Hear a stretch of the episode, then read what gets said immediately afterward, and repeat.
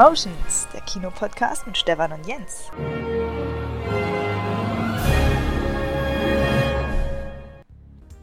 Jens. Stefan. Ja, ja, ja. Ich begrüße dich zu einer neuen Folge Cinemotions. Ja, schön. Weiß ich. Äh, auch liebe Hörer, Cinemotions, der Podcast für Kinofans, für Kinomitarbeiter, Kinomenschen und für alle, für die Kino interessant ist. Herzlich willkommen zurück. Jens ist wieder da aus dem Urlaub und wir werden sämtliche News, die es so gab, durchgehen. Filmnews, Produktionsnews, Kinonews und auch auf die aktuelle Lage der Kinos hinweisen, die ja richtig Grund zu feiern haben. Also die Jubelmeldungen nehmen eigentlich nicht ab und wir wollen mal gucken, ob das langfristig so bleiben kann oder ob das ja nur die Euphorie vor der Stille ist, wenn man es so ausdrücken will. Genau. Mhm. Deswegen, da wird Jens mit seinen Eindrücken vom Kino ganz viel beitragen können. Ich war als Gast äh, wieder im Kino, kann davon mal berichten. Und sonst haben wir uns beide sehr unterschiedlich die letzten Wochen verbracht. Äh, ich glaube, komplett gegensätzlich, denn ich war natürlich ganz normal am Arbeiten und Jens war im Urlaub. Zwei Wochen, drei Wochen, vier Wochen, wie viel war es? Zwei. Ach, waren doch nur zwei. Ich dachte, das ist immer so mhm. ewig. Nee, nee, waren zwei Wochen. Ach so. Und mhm. ähm, wer uns kennt, kann schon zusammenfassen, was er erzählen wird. Er war mit einem Wohnwagen an irgendeinem Seengebiet. Es war schön, ich. Wetter hat nicht so gepasst. Ähm, ja. Die anderen äh, Camper waren komplett verträglich. Es war noch ein anderes Pärchen mit, mit denen haben sich gut vertragen und die Ausflüge waren informativ und spannend. Äh, Ausflüge haben wir eigentlich gar nicht so großartig gemacht. Ich habe ja, ich habe mir ein Boot vorher gekauft. Das habe ich da oben wieder verkauft und habe mir habe mir gleich ein größeres zugelegt, weil mir das zu klein war. Ähm, ja, eBay Kleinanzeigen durchgeguckt, in der Nähe irgendwas gefunden, hingefahren, mitgenommen, fertig. Und dann sind wir, haben wir so ein paar Ausflüge mit dem Schlauchboot gemacht. Das war wirklich richtig schön entspannend, spaßig, hat Laune gemacht. Gerade die letzten Tage war das Wetter gut. Am Anfang haben wir uns so, so ein Hausboot wie so ein Floß gemietet und sind damit den ganzen Tag rumgeschippert. Das war auch toll. Und zwischendrin hat dann, ja, hat Thor uns dann den Strich durch die Rechnung gemacht und äh, Donner und Blitz und Sturm ge, ähm, gezaubert. Da sind einige dann auf dem Platz abgesoffen sogar. War so das richtig mit Wasser. War ja, das ja. zeitgleich mit dem Überschwemmung da im, im, in Nordrhein-Westfalen? Nee, nee, nee, das hatte damit nichts zu tun.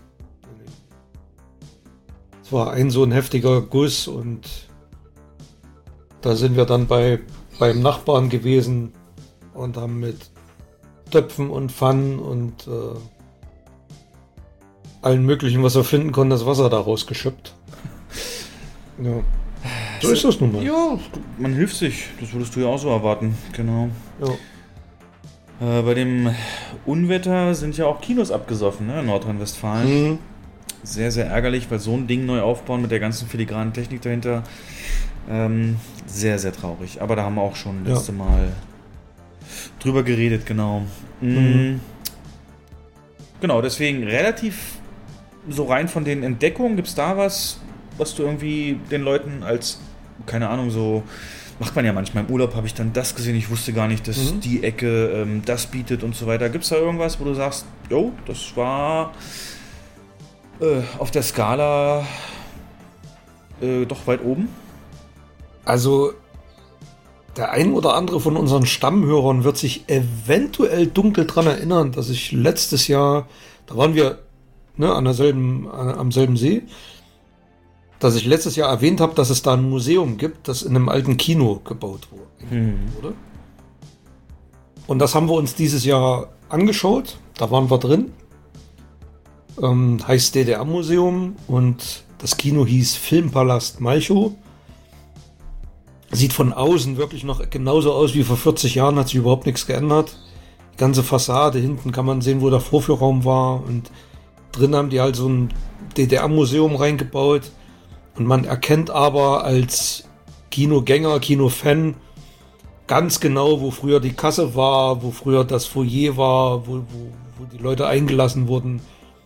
Und dann waren wir in dem Raum, der war dann abgetrennt, da waren hinten Trockenbauwände. Die waren oben offen. Da war halt noch so ein Meter zur Decke frei.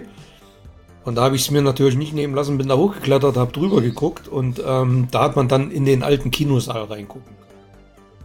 Wie ich habe es fotografiert, ist nicht so ganz gut geworden. Und der sieht, also da war, da, das war wie, eine, wie ein Zeitsprung. Das war wie so ein, ja, wie Loki durch so ein Portal. Bumm, war ich wieder 1980 in irgendeinem Kino. Die, die Beleuchtung an den Seiten, die Ornamente an den Decken unten, das war alles, alles noch weitgehend sehr gut erhalten.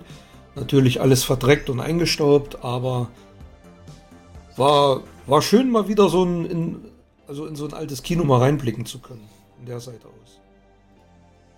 Das heißt, die haben das, ja. äh, die haben das komplett ähm, so gelassen und verstaubte Sitze und alles und gar nichts mit dem Raum gemacht. Mhm, nee, nee, also im Prinzip ist alles, was vor dem eigentlichen Kinosaal ist, Foyer und Kassenbereich und so, das ist alles das Museum. Dann geht es hoch in den ersten Stock, da wo die Loge war, das ist alles Museum und der, der Bereich, wo der Saal hinten war, ist quasi unverändert und ist halt optisch abgetrennt worden, dass da keiner reinmarschiert. Aber man kann einen Blick riskieren. Man kann halt so drüber oder mit dem Handy so drüber gucken. Das macht der normale Museumsbesucher natürlich nicht, aber so Kinofans ähm, wagen das dann. Ja, da hängen auch noch ein paar alte Filmplakate rum aus den 80ern, das war auch toll. Ja, also wer da mal in der Gegend ist und genauso eine Macke hat wie ich, der sollte da mal einen Blick riskieren. Sehr zu empfehlen, auch das Museum ist sehr zu empfehlen, sehr, also wirklich alles da drin. Also vom, vom, vom Fahrrad bis hin zum alten Fernseher, äh, Küchenutensilien, Schultüten und allen möglichen Zeugs, Spielzeug, alles, alles, was es früher in der ehemaligen DDR gab, kann man da begutachten. Das ist wie so eine, ja, über Jahrzehnte zusammengetragen, wahrscheinlich auch durch viele Leute, die da was hingespendet haben. Also wirklich sehr sehenswert. Dann wäre es ja fast nur logisch, wenn sie irgendwann den Raum da, den Saal reaktivieren und da Dokus oder alte Privataufnahmen mhm. aus der mhm. DDR zeigen oder sowas. Aber es ist natürlich kostenmäßig. Ja, das wäre, ne, ja, also das glaube ich, werden sie nicht machen. Das wäre zu teuer. Und ähm, interessant ist auch die Geschichte, das sollte komplett abgerissen, also gab es einen neuen Eigentümer Anfang der 90er, dann sollte das komplett abgerissen werden, da gab es ein Bürgerbegehren, die ihr Kino natürlich erhalten wollten. Und da gab es Spenden und ähm, dann ist diese Museumsidee entstanden und somit hat man das Gebäude überhaupt erhalten können. Ähm, was finde ich sehr begrüßens- und bemerkenswert ist. Also man muss nicht immer alles abreißen, was früher mal ja, früher die Menschen gefreut haben. Ne? War damals so ein Impuls, ne? Den Muff der ja. Vergangenheit weg und jetzt bauen Muff der, ja. alles wieder auf. Und heute ist die Nostalgie halt ähm, ganz groß. Ach ja. Ähm, in dem Sinne hast du natürlich wenig mitbekommen von dem Drumherum, Medienwelt und was so passiert ist. Gar nichts. Ja. Deswegen ähm, kommen wir einfach mal zu den paar kleineren News, die kannst du ja auf jeden Fall aber einschätzen, du hast ein Bauchgefühl zu allem und manche Sachen mhm. war ja sogar vor deinem Urlaub schon, da kam man nur noch nicht zum Reden zu. Und da würde ich gerne anfangen mit, ja, wir sind ja in der Phase der Neueröffnung und wo es Hoffnung braucht für Kinos. Und Hoffnung machen natürlich vor allem die Filme, die Menschen ins Kino locken werden. Und da haben wir kurz nach unserer letzten Aufnahme noch den Haupttrailer zu Denis Villeneuve's Dune bekommen. Und da würde ich gerne mal kurz mit dir drüber reden. Du hast mir dann auch direkt äh, eine WhatsApp, das ist immer so ein, so ein Ritterschlag für einen Trailer, wenn, wenn du mir das äh, direkt weiterleitest. Ähm, da haben wir dann beide geguckt und doch recht unterschiedlich darauf reagiert. Ähm, jetzt mit ein bisschen Abstand, ich weiß nicht, ob du nochmal dir angeguckt hast irgendwie, aber oder das, was du in Erinnerung hast, wie hat er denn auf dich gewirkt? Also, ja, und wie schätzt du die Wirkung dieses Trailers auf den Erfolg des Films ein? Also hat für mich ähm, deutlich epischer gewirkt als der erste Trailer. Das eher so ein Teaser war. Und ähm, optisch, also vor allem optisch hat er wirklich enorm, ja, enorm zugelegt im Vergleich zum ersten Trailer. Und ähm, die Frage ist halt, wie wirkt er auf das Mainstream-Publikum? Oder wie wirkt der Film allgemein überhaupt auf den, Genau, das. den Großteil der Kinogänger? Was. Also Also, da bin ich mir halt unsicher, weil, also da bin ich mir wirklich unsicher. Ja. Ich glaube, du, du schätzt das, du schätzt ihn eher so auf der Schiene von, von Blade Runner, ähm, von, von Blade Runner ein. Ich, mein erster Impuls war, der wird deutlich besser laufen als Blade Runner. 2009, also wir reden vom, vom, von der Fortsetzung, ne, von 2049 ja. weil, ähm, weil der doch optisch mehr hermacht und auch mehr Action bietet im Trailer. Das hatte der Blade Runner ja gar nicht. Also das war ja eher so ein, ja. Aber es ist wirklich schwer zu sagen. Ich habe auch in, in einigen Foren schon mal gelesen, da gehen die Meinungen auch weit auseinander. Die einen sagen, wird ein Riesenflop, ähm, wird der teuerste Flop aller Zeiten. Und dann sind wieder welche mega begeistert und sagen, ja super, der, der beste Film des Jahres, ich warte schon sehnsüchtig drauf. Und irgendwie so dazwischen gibt's irgendwie gar nichts, finde ich. Hm, tja, schwer, wirklich schwer zu sagen. Das ist es halt und super spannend so aus Kino-Menschensicht oder Kinomachersicht, ähm, weil ich habe mir jetzt auch einige Berichte zu durchgelesen und im Prinzip zusammengefasst ist der Film auf jeden Fall ein Risiko. Ähm, Budget 160 Millionen, äh, das weißt du auch äh, wie ich, der braucht dann also mindestens mit Marketing die 400 Millionen am Boxoffice, äh, um da Null zu schreiben. Und auf dem Papier bringt er natürlich alles mit, ne? denn wirklich ein All-Star-Cast, also ganz viele ähm, äh, wiedererkennbare Gesichter aus anderen Franchises und auch hinter den Kamera und die Kreativen natürlich eine Hausnummer nach der anderen, vom Regisseur natürlich über Kameramann, Soundtrack und so weiter. Aber das hatte zum großen Teil Blade Runner auch und daher kommen natürlich diese ganzen Vergleiche. Ähm, der Artikel, den ich konkret gelesen habe, der sagt halt, um so einen Erfolg zu werden, 400, 500 Millionen oder mehr, muss ähm, ein Film die Demografie, die vier Quadranten-Demografie von Kinogängern äh, ansprechen. Die vier Quadranten sind halt ähm, Frauen über 25, unter 25 und Männer über 25, unter 25. So, die müssen alle irgendwie angesprochen werden. Die haben natürlich alle verschiedene Schwerpunkte. Ne? Ich sag mal so, Männer über 25 oder so wir auch. Ähm, wir sagen natürlich die Schauwerte allein schon, ne? die, die, die Optik, die Bildgewalt. Wir wissen das zu schätzen, weil wir im Kino arbeiten und ganz viele werden sich da auch sagen, also so eine Bilder, das gehört ins Kino. Also diese Cineasten, die da auf sowas äh, Wert legen, die kriegen wir auch, aber die sind halt nur ein Quadrant ne, von den ganzen vier. Und jetzt ist es eigentlich nötig, dass der Film Familien ins Kino zieht, ähm, um halt Gruppen, also mehrere Tickets zu verkaufen. Und da ist die Frage, Jens, ähm, spricht der Familien an? Es gibt ja eigentlich nur zwei, kannst mich korrigieren, wenn dir ein anderes einfällt, aber nur zwei Science-Fiction-Franchises, die Familien ansprechen. Das ist Star Wars und Star Trek. Ähm, da kann, können sich, glaube ich, alle drauf Also einigen. Star Trek, Star Trek auch nur eingeschränkt. Eingeschränkter auf jeden Fall als Star Wars, genau. Auch weil da jetzt so lange nichts war. Aber gerade Mhm. die ähm, die J.J. Abrams Star Trek, glaube ich, konnten nur so erfolgreich sein, weil es da eben auch so ein bisschen das angesprochen hat. Ne? Und der Bericht sagt dann, spricht dann von diesen Risiken, die dieser, dieser Film hat. Ähm, also generell auch wegen Star Wars, ne? Glaubst du, es wird das neue Star Wars? Das, das liest man ja ganz oft, es könnte das neue Star Wars werden, wird ja auch ein Mehrteiler und eine riesige Welt mit viel Geschichte dahinter und so weiter, die der Film natürlich niemals alles erklären kann. Aber Dune ist eben auch dafür bekannt, so ultra schwerer Stoff zu sein und so weiter. Ähm, ja, aber andererseits. Also es soll ja, äh, es soll ja ein Mehrteiler werden. Die, die Frage ist, wenn der erste jetzt äh, Misserfolg im Kino wird, dann steht das ja auch schon wieder auf der Kippe. Ich glaube nicht, Das Problem- denn soweit ich gelesen habe, Jens, steht auf den Postern jetzt Dune Part 1. Okay. Also da scheint sich Warner jetzt, äh, wer macht das? Warner, ja. Ähm, Warner, ja. scheint sich Vielleicht sind so die auch schon in der Pre-Production und äh, keine Ahnung. Aber ja, es ist trotzdem. Aber das ist halt. Ja. Ja, na klar, du hast völlig recht, das ist ein Risiko, weil es ist halt kein bekanntes Franchise. Also Dune, der Originalfilm von 1984, das andere, was dahinterher mal kam, eine Fernsehserie, die kein Mensch gesehen hat, mm, der von David Lynch, der Film hat eine Menge Fans, aber auch wirklich nur Fans. Wenn den irgendein normaler, ja, einfach, wenn man den im Fernsehen einfach mal so einzappt, hinzappt und guckt, gibt's die meisten werden wahrscheinlich sagen, was ist denn das für ein Mist?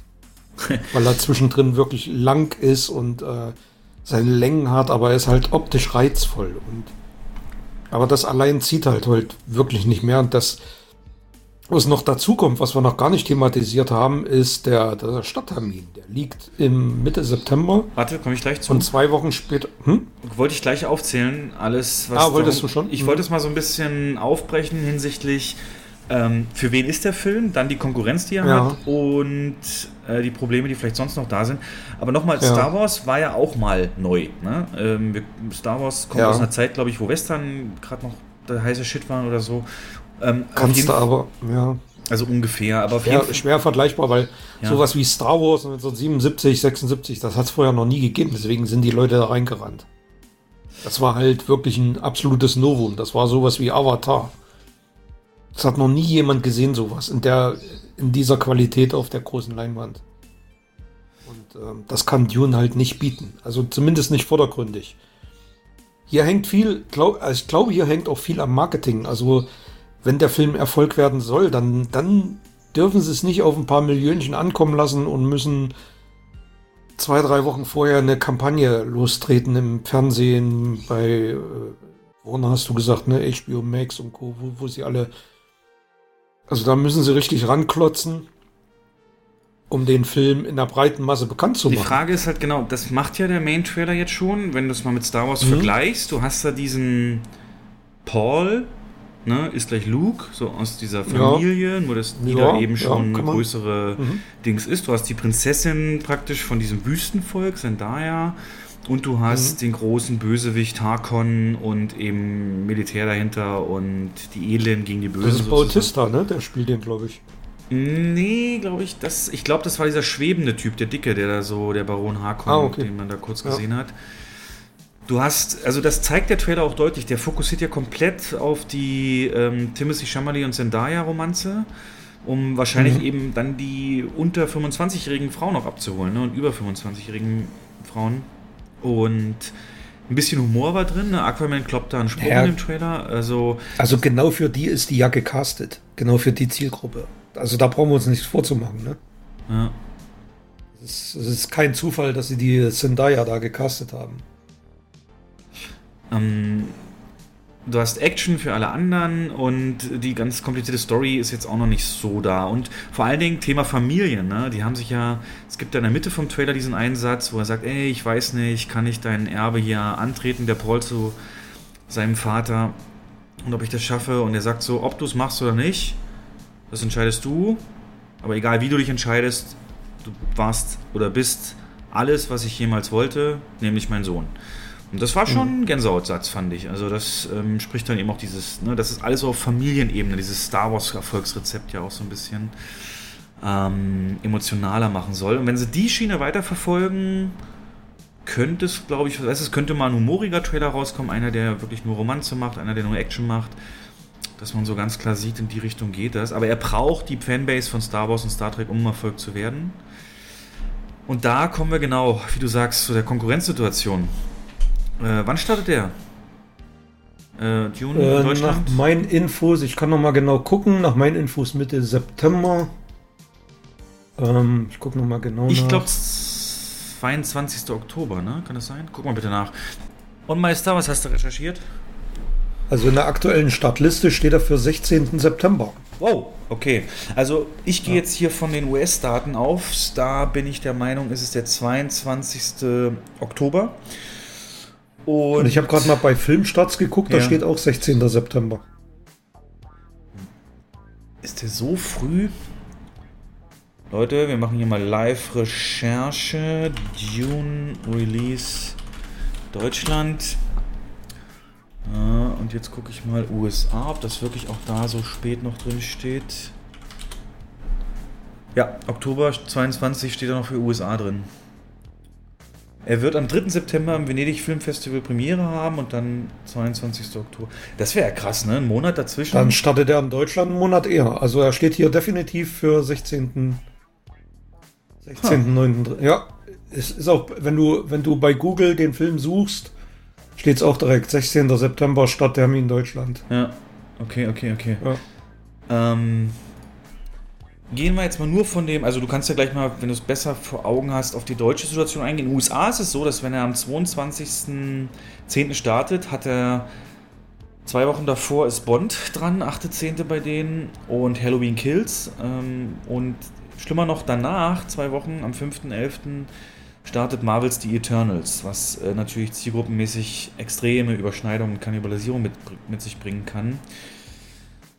Das macht es nicht gerade leichter, ne? Eigentlich bräuchte der drei Wochen ohne Konkurrenz, ne? Ja, und das ist hier ein ähnliches Problem. Also äh, hier läuft er halt zwei Wochen vor Bond. Das bedeutet auch, dass er ab Woche drei quasi raus aus den großen Seelen ist. Also. Ja, war klar, die braucht ja Bond. Fakt. Die braucht Bond. Und Bond wissen wir ja, äh, Laufzeit, was war das, 165 oder irgend sowas? Ewig, ja.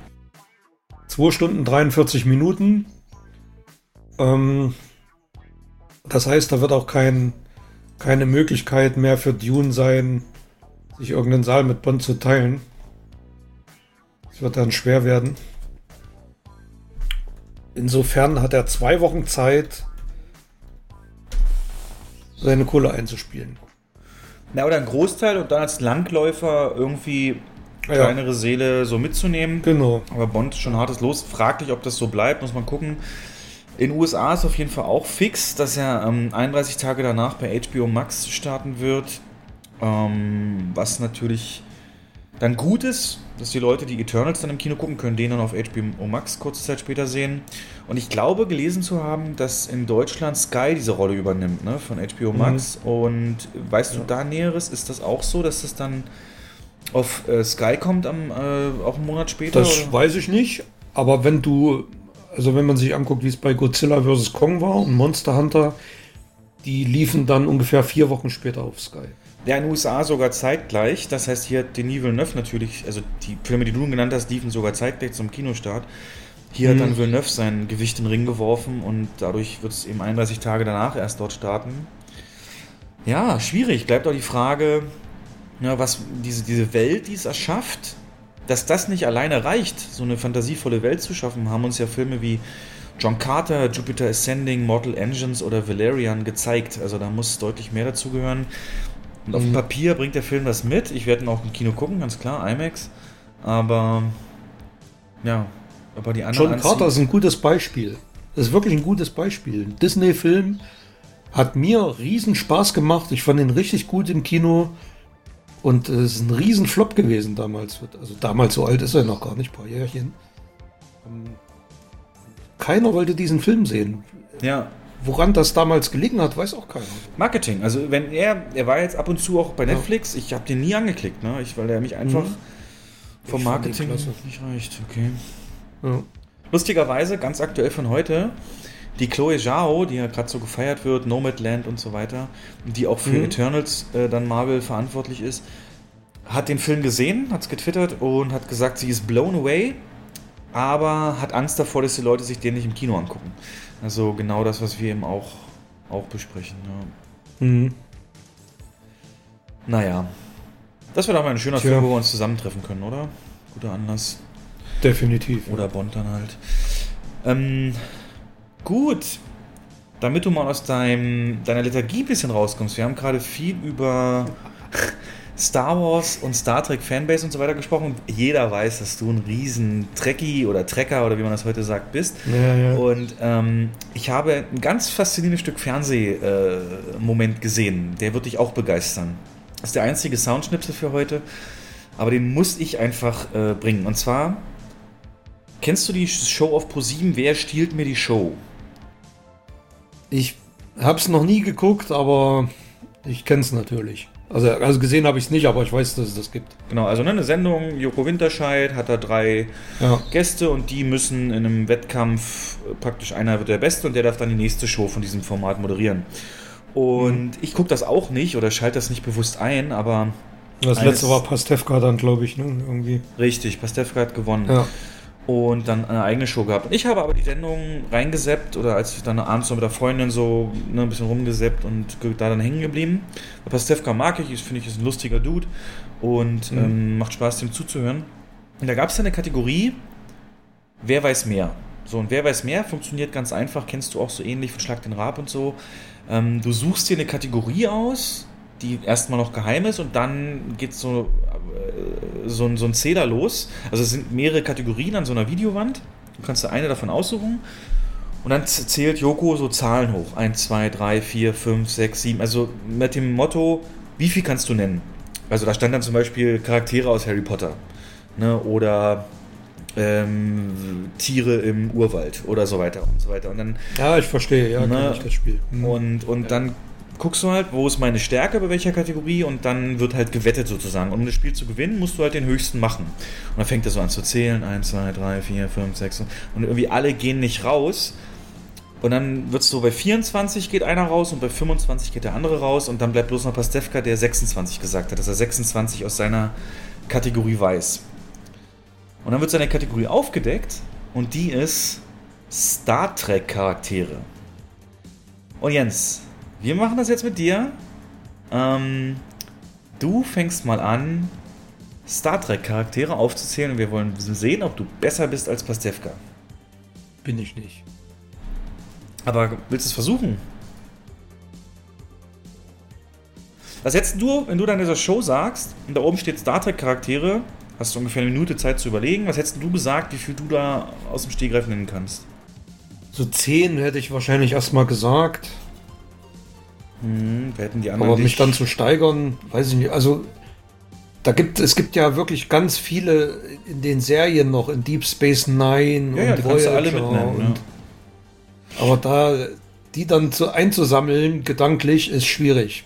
Ähm, ich weiß nicht, ob mir das gelingen würde. Pastewka ist es gelungen und in einem, ich saß da wirklich mit offenem Mund, äh, der hat sich da, also da merkst du, was er für ein Nerd ist und diese beeindruckende Aufzählung habe ich dir einfach mal vorbereitet und dann überleg mal, der macht das so aus dem Stehgreif, er wusste nicht, was in dieser Show drankommt und ballert dann das hier ab. Okay, klassische Serie. Captain James T. Kirk, Commander Spock, ähm, Dr. Leonard McCoy, genannt Pille, Scotty, Chekhov, Pavel Chekhov, ähm, Montgomery Scott heißt er eigentlich, Pavel Chekhov. Natürlich. Äh, mein Fehler. Ähm, ähm, äh, äh, Schwester Chapel, Zulu, Lieutenant Commander Zulu, äh, Captain Pike, das war der allererste Captain aus, der, aus dem Pilotfilm Der Käfig, äh, Star Trek Next Generation, Captain Jean-Luc Picard, Captain William T. Riker, Commander Jordi LaForge, Commander Worf, Commander Data, äh, Tasha Yar, Com äh, Counselor Diana Troy, Dr ähm, Dr. Beverly Crusher, Sohn Wesley Crusher, Q, eine äh, Figur, die durch Raum und Zeit gehen kann, äh, Wasch, ihre Kollegin V-A-S-H geschrieben, ist nur in einigen Folgen drin. Der unmögliche Captain O'Connor ist sein eigener äh, Charakter, in der nur in einer Folge auftaucht. Taucht Dr. Dalen Quayle, ein alter Professor, ist in der Folge drin, vierte Staffel Remember Me. Ähm, dann nehmen wir Deep Space Nine, das ist Commander Benjamin Sisko, sein Sohn Jake Sisko, seine Ex-Frau ist im Piloten gestorben, Jennifer Sisko. Ähm, ähm, äh, äh, Kira Nerys, Bajoranerin, an- mit so einem Nupsi hier drin. Jadzia Dex, die erste sechs Staffeln ist die Jadzia Dex, dann stirbt sie. Ihr Wirt wird zu Esri Dex, ist ein weiterer Charakter. Äh, wir haben auch Worf, der kommt dazu, gilt nicht, habe ich schon genannt, bitte ausstreichen. Ähm, der kommt in der vierten Staffel ist dazu. Dann haben wir die Ferengi, das ist Quark, sein Bruder Rom, äh, sein Kumpel Nock. An der Ecke von der Bar sitzt immer Morn. Ähm, und an der Ecke, und das kommt immer der Typ, der ist Brunt vom FCA, ist der Schauspieler. Komme ich gleich drauf. Der spielt auch noch Wei Yun, einen Worter, der später dazu kommt. Es gibt Gul Dukat, es gibt Gul Damar und dann kommen wir zu Star Trek Voyager. Bei Voyager ist es Captain Catherine Janeway, Fenrich Harry Kim. Ähm, Du bist, schon, bei- ähm, du, bist schon bei, du bist schon bei 35. Ich da kann ich gerne noch weitermachen lassen, aber es sind 35 Namen. Commander Chakotay, Commander 36, Tuvok, 37. Commander... Der, der Krass. Was für ein, was für ein, was für ein Nerd-Punktstand. Also jetzt Äh, nicht, ja. hätte man nicht gedacht Äh, von. Ich kenne die, also, ne, also wenn es mir jemand aufzählt, sage ich natürlich, ja klar, klar, bum, bum, bum. Aber so die ganzen Ferengi, ähm, da hätte ich jetzt nur ein, zwei nennen können. Ja, auch gleich mit dem Sehr Hin- beeindruckend, ja, muss ich sagen. mit dem Sehr Hintergrund. beeindruckend. Hier, äh, ab sechste Staffel, ab vierte Staffel spielt auch damit, kommt man dann daher. Das ist geil. ja. Und der Typ kann dir bestimmt auch alle Nebendarsteller aus allen Edgar Wallace-Filmen aufzählen. Ähm, der hat danach Tatort gemacht und Tatortkommissare und genauso durchgeleiert. Also, wenn irgendjemand mal an dir zweifelt, wie man mit Wissen über sowas erfolgreich sein kann, ne, kannst du das als Beispiel bringen. Ähm, ja, er hat es bewiesen, es hat echt Wahnsinn. Ähm, ich habe dann auch mal überlegt, ich würde, also selbst so bei sowas, was ich halt echt gesuchtet habe, wie Breaking Bad oder, oder ähm, Simpsons, würde ich vielleicht auch so bei 15, 16 stehen. Also es ist schon, schon nicht schlecht, aber er ist natürlich clever vorgegangen, von Serie zu Serie und äh, Ja, so hätte ich es auch versucht. So hätte ich es versucht, aber ich wäre in jeder Serie, ähm, also äh, Classic und, und Next Generation hätte ich auch komplett machen können.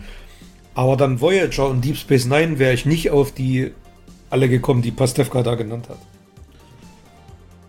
Ja. Schön. In dem Sinne, weitere Nerd-News. Ähm, die Herr der Ringe-Serie auf Amazon wird, ist bekannt gegeben worden, wird am 2. September 2022 starten und das allererste Bild dazu wurde veröffentlicht. Hast du es gesehen? Nein. Hast du nicht gesehen?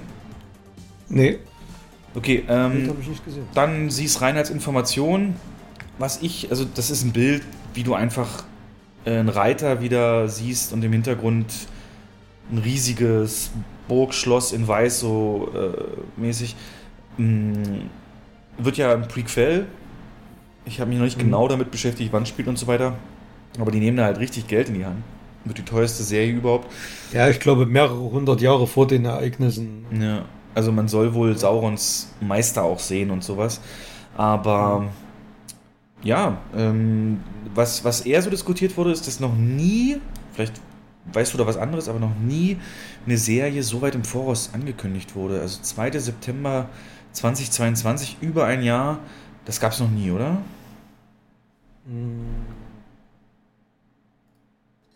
Also ich würde jetzt, also ich weiß nicht, ob ich mich da jetzt zu weit aus dem Fenster lehne, aber bei Star Trek Picard hat er doch das auch ewig vorher angekündigt auf so einer Convention, hat er doch gesagt, er spielt nochmal den Picard.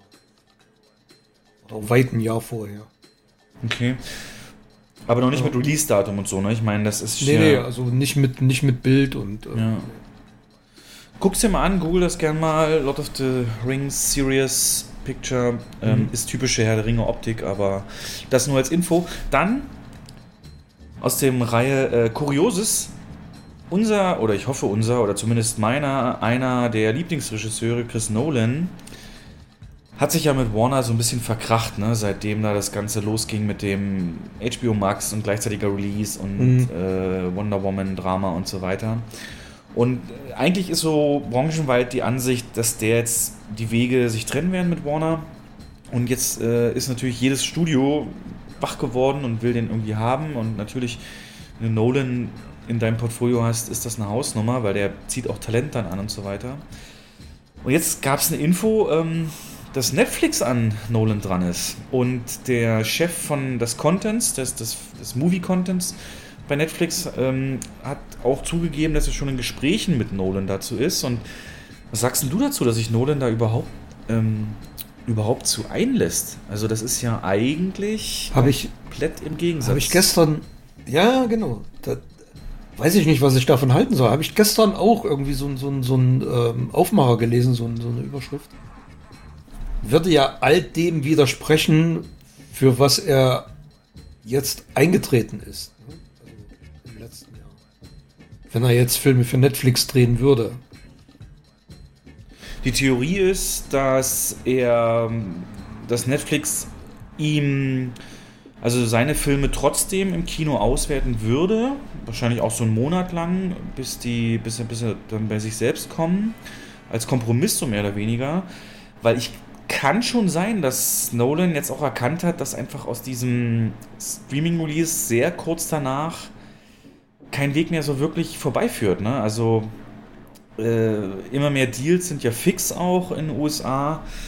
Äh, Ich glaube, welches Studio war das, dass ich jetzt ähm, auf 45 Tage hat sich jetzt auch ein Studio festgelegt mit AMC und so weiter. Also 45 Tage, 31 Tage, das wird so der Abstand sein, höchstwahrscheinlich ab nächstem Jahr, der so weiterhin gilt. Und vielleicht hat er gesehen, naja gut, dann nehme ich doch lieber die Netflix-Kohle, kann machen, was ich will.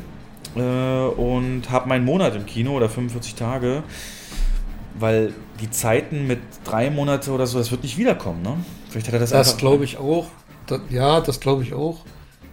Ähm, aber das war heute, glaube ich, habe ich das gelesen, dass AMC sich jetzt mit, dass Warner und AMC jetzt vereinbart haben, dass nächstes Jahr wieder eine komplette, eine komplette, ein komplettes Kinofenster geben wird. Habe ich doch heute erst gelesen. Ja, ab nächstes Jahr werden ganz viele wieder auf das Modell gehen, dass es erstmal alles Kino-exklusiv ist. Dieses Ja. zeitgleiche Releasen war mehr so eine Reaktion auf Pandemie und so weiter. Ähm, aber eben nicht so lange, ne? Das wird nicht so lange dauern, bis die dann Ja, das- rauskommen. Da ist davon auszugehen. Was, was auch ein Punkt ist, ist, also ich glaube, die großen Studios werden bei, bei solchen Megaprojekten, die so jenseits der 100 Millionen liegen, 150, 200 Millionen, ähm, werden sie eher vorsichtig in Zukunft sein und da ganz genau selektieren, auch bei solchen Leuten wie Nolan. Und ähm, vielleicht spielt das ja auch eine Rolle bei der Entscheidung, eher eher zweigleisig zu fahren. Du es gut für. Vielleicht hat er da ja auch. Ja, vielleicht hat er, vielleicht. Also, die sind natürlich dann auch so drauf, die sagen: Hier, du kannst machen, was du willst. Ne? Du kannst das Telefonbuch verfilmen und wir geben dir die Kohle. Ich kann mir vorstellen, dass die Gespräche genau so ablaufen. Ja, das kann aber auch wirklich, ich meine, gut, der hatte eh schon mal schon sehr viel kreative Freiheit, aber sowas Mhm. hat halt in der Vergangenheit leider sehr oft dazu geführt, dass die dann auch nachgelassen haben, die Regisseure. Weil Netflix ist ja bekannt dafür, überhaupt nicht reinzugucken, dann in die Produktion und alles, sondern ja, dann Ja, machen zu was, lassen. was den aber auch schon oft das Genick gebrochen hat. Ne? Also, das ist ja so. Das ist ja so der, ähm, ich will nicht sagen Running Gag, aber Netflix-Filme sind gut anzuschauen, aber inhaltlich kacke. Das sagen ja ganz viele. Mhm. Und vielleicht wollen sie ja von diesem Image wegkommen. Da hatten wir auch schon mal drüber geredet, ne? dass die so, so einen Strategiewechsel anstreben. Wäre zu wünschen, weil, ja. Die müssten, die werden nie das Image von so einem HBO haben, weil das produziert ja nur krasse Sachen. Aber es wird ein bisschen viel mit dem Durchschnitt, ja. Mm, Und viele sind halt wirklich verärgert, gerade im Seriensektor, weil Netflix Dinge anfängt und einfach nicht weitermacht. Ne? Die zeigen es Season und setzen den dann und setzen die dann ab, wenn es nicht äh, gewisse Zahlen bringt. Also ist, da haben sich schon sehr viele, ich sag mal, potenzielle Fans verkrault. Bist du davon schon mal betroffen gewesen, bei einer, die du gerne geguckt Ich hast? persönlich nicht, aber ich lese das sehr oft in den News, die Serie eingestellt und das sind ja wirklich, das ist ja nicht nur eine, das sind ja ein Dutzende, Ja. die dann eingestellt werden mittendrin, Ja, ohne die Handlung aufzulösen. Tja, genau. Ist die Gefahr, dass man dann einfach auch keinen Bock hat, irgendwas Neues anzufangen, wenn Genau, man weiß, es geht richtig. nicht weiter. Aber müssen wir sehen. Andere große Produktionsfirma Hollywood, weitere News. Äh, Lucasfilm hat jetzt, das finde ich super interessant, ähm, wir haben ja jetzt mehrere Filme gehabt, in denen Akteure, die schon von uns gegangen sind, wieder per CGI und Computertechnik zurückgeholt wurden. Ne? Ganz markant, gerade bei Lucasfilm dann eben Rogue One mit Tarkin und Leia. Aber auch äh, Mandalorian hatte ja einen verjüngten Luke. Ähm, also der lebt natürlich noch, der Schauspieler, aber wurde da eben auch verjüngt. Und ähm, gerade mit diesem Verjüngen macht ja Marvel, Disney sehr, sehr viel. Und du hast damals schon gesagt, bei Mandalorian so richtig überzeugt von dem jungen Luke warst du nicht. Also irgendwas, ne, dieses Uncanny Valley, dieses, also dieses komplett gegriffen, das hast du noch nicht. Und wir haben ja ab und zu schon mal über die Technik Deepfake geredet, die sehr häufig benutzt wird, um von, von, ja, von der AI, von der künstlichen Intelligenz äh, praktisch äh, Gesichter austauschen zu lassen zum Beispiel. Es gibt zum Beispiel ein Deepfake, das kann, wenn, du, wenn du das mal anfängst zu YouTube, Deepfake Actors oder so, da rastest du aus. Also da hat, es ist wirklich Wahnsinn, da hat einer dann ein Interview mit sich selbst geführt über Schnitt und Gegenschnitt und dann über eine AI Tom Cruise draus gemacht. Das sieht wahnsinnig echt aus. Oder ähm, Szenen aus berühmten Filmen. Ein Terminator mit Sylvester Stallone oder, oder Hm, no, das Country, habe ich gesehen. no Country for Old Mhm. Men mit, mit Schwarzenegger statt dem statt dem Anton Chigurh, den, den, den Originalschauspieler, der das gemacht hat. Javier Bardem. Ähm, und es gibt einen YouTube-Deepfaker, der mit Luke, Leia und Tarkin das per Deepfake nochmal gemacht hat. Also diese Szenen genommen hat und die praktisch mit seiner Deepfake-Algorithmus drüber laufen lassen hat. Und das sieht halt 12 Millionen Mal besser aus. Ne? Es ist halt nicht mehr zu unterscheiden vom echten. Guck dir das mal an. Wie, wie oft?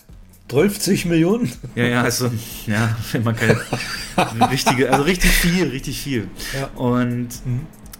Jetzt haben sie den sich äh, angestellt. Die haben den jetzt eingestellt äh, und der, ja, ist die Frage, was jetzt alles möglich ist, ne? Weil Deepfake kann mehr als dieses ganze Aufwendige, wie sie es bisher gemacht haben.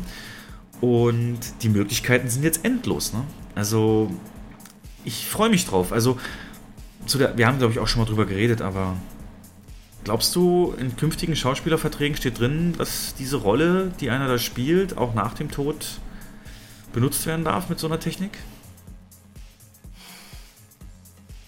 Tja, also wenn man sich so anschaut, wenn wer alles gefragt werden muss, um jemanden zu verjüngen, Nachkommen, Verwandte, ähm, Erben und so weiter, kann ich mir das vorstellen, dass solche Klauseln irgendwo auftauchen. Ja. Kann ich mir durchaus vorstellen. Wen würdest du denn gerne sehen, dass er diese Technik, ähm, hast du da einen Wunsch, wo du sagst, äh, also wenn diese Technik jetzt schon richtig geil gemacht wird, hätte ich es gerne in dem und dem Film? Also, Also Ahnung. ich bin, also ich bin da generell gar kein Freund von, weil eine Oh. schauspielerische Leistung kannst du nicht durch, durch eine CGI-Kreatur. Ähm, das ist, das ist ein nettes Gimmick, aber ich möchte, also ich möchte keinen Film von, weiß ich nicht, Humphrey Bogart. Ich möchte mir keinen John Wayne Western per Deepfake angucken. Möchte ich nicht. Ich will das nicht. Ähm, ja, nee, ist ja, ist ja völlig legitim, aber ich habe Bock drauf. Also gerade, also die, die heißeste Theorie ist, dass er genutzt wird für die Indiana Jones Jung, Jungszenen im nächsten Indiana Jones. Und wenn das wirklich dann gut aussieht, weißt du, und nicht so, ah, mal ein bisschen sieht man es noch unecht und so, dann ist doch allen eigentlich geholfen. Dann ist doch Win-Win-Situation. Für, für sowas ja. Ähm, wenn man sich das, da haben wir, haben wir doch schon mal drüber geredet, ne? wenn man sich die Indiana Jones Set-Fotos anguckt, Ja, und ist den völlig. Harrison Ford mal ja. größer zoomt, dann hat er, dann hat er diese, ähm, diese Punkte im Gesicht, Ja. die man nimmt für Motion Capturing. Also irgendwas wird da definitiv gemacht mit ihm. Und mit ihm könnte das halt auch richtig gut werden, ja. Und dann Das, das, also ich sag mal, mit seinem Einverständnis und äh, wenn es Rückblicksszenen sind, für so einen Einsatz, da bin ich dafür, weil Ja, das bringt ja auch die Handlung voran. Oder deine, deine, deine Lieblingsfranchise. Was ist denn, hättest du keinem, du würdest das doch bestimmt gut heißen, wenn irgendwie ein neuer Ghostbusters kommt mit Zeitreisen und die springen zu Ghostbusters 2 und du hast dann, äh, ja, diese, diese Leute da, ja, nochmal Ah, da bin ich zwiegespalten. Da, da bin ich zwiegespalten. Dann, dann irgendwann brauchst du ja gar keine Schauspieler mehr. ah, wie du schon sagst, das Basics, das was drunter liegt, das muss schon sein. Ja. Naja, aber Ähm, weitere Lucasfilm-News ähm, sind ja auch Star Wars und Taika Waititi hat jetzt ge bekannt gegeben, dass das Skript, die Story zu seinem eigenen Star Wars-Film, was der 13. Live-Action-Film im Star Wars-Universum sein wird, äh, fertig ist. Und Zitat, it feels very me. Also es fühlt sich stark nach mir an. Und wenn du Taika Waititis Filme kennst, jetzt nur mal die letzten genommen, Jojo Rabbit, ähm, Thor, dann, ja, glaubst du, wir kriegen die erste Star Wars Action-Komödie? Also ich glaube schon, dass der Humorlevel deutlich höher wird, aber also ich glaube auch, dass, dass wir ein besseres Drehbuch bekommen, als wir es in der letzten Star Wars Trilogie haben. Und wenn das alles in einer Hand ist, umso besser. Ja. Aber er wird. Also äh, ich habe nichts gegen Humor, wenn er zielgerichtet eingesetzt ist. Aber so, es ist ein, ein Grundhandlungsfaden erkennbar. Wie fandst du denn Thor Ragnarok? Den fand ich richtig genial. Ja. Und der Hat hat, großen ja, Spaß gemacht. Genau, nicht gespart mit ähm, Ja. Dings. ja, aber das war auch nicht over the top, das war passend. Also das war nicht ähm, sinnlos eingestreuter Humor, sondern das war wirklich passend zu dem Film, auch zu den ganzen Charakteren. Es war nicht selbstzweckhaft. Ja. So eine Fantasiewelt, ich meine, es ist schon gewöhnungsbedürftig, da so ein Steinmonster zu haben, das dann äh, in irgendeiner Form Pamphlete ausdrucken will für irgendeinen Protest. Aber das war halt so abgespaced, dass das viel wieder gepasst hat, genau. Ja. Ähm, ja, bin ich gespannt, worum es da geht, was da rauskommt. Und ja, Star Wars, gib mir. Ich bin gleich fertig mit meinen News, aber es hat sich viel angestaut. Jens, Ach, ähm, übrigens, ja. weil, weil du gerade sagst, Taika Waititi, der, der übrigens ähm, ein Remake von Flash Gordon angekündigt hat, ne, als Regisseur. Ach was. Hast du das? Ja, genau. Nee, habe ich nicht gehört. Flash Gordon, Max von Sydow, Timothy Dalton, der Kultfilm von 1980, also mittlerweile Riesenkultfilm, den will er remaken, hat er offiziell angekündigt. Ich habe da null Bezug zu Sollte Jens. zuerst, sollte zuerst ein, ein CGI-Film, also ein, ein, ein Animationsfilm werden. Mhm. Und er hat jetzt bestätigt, dass er Regie führt und das als Realfilm. Ist das irgendwie Teil deiner Jugend oder was hast du da für Aktien drin?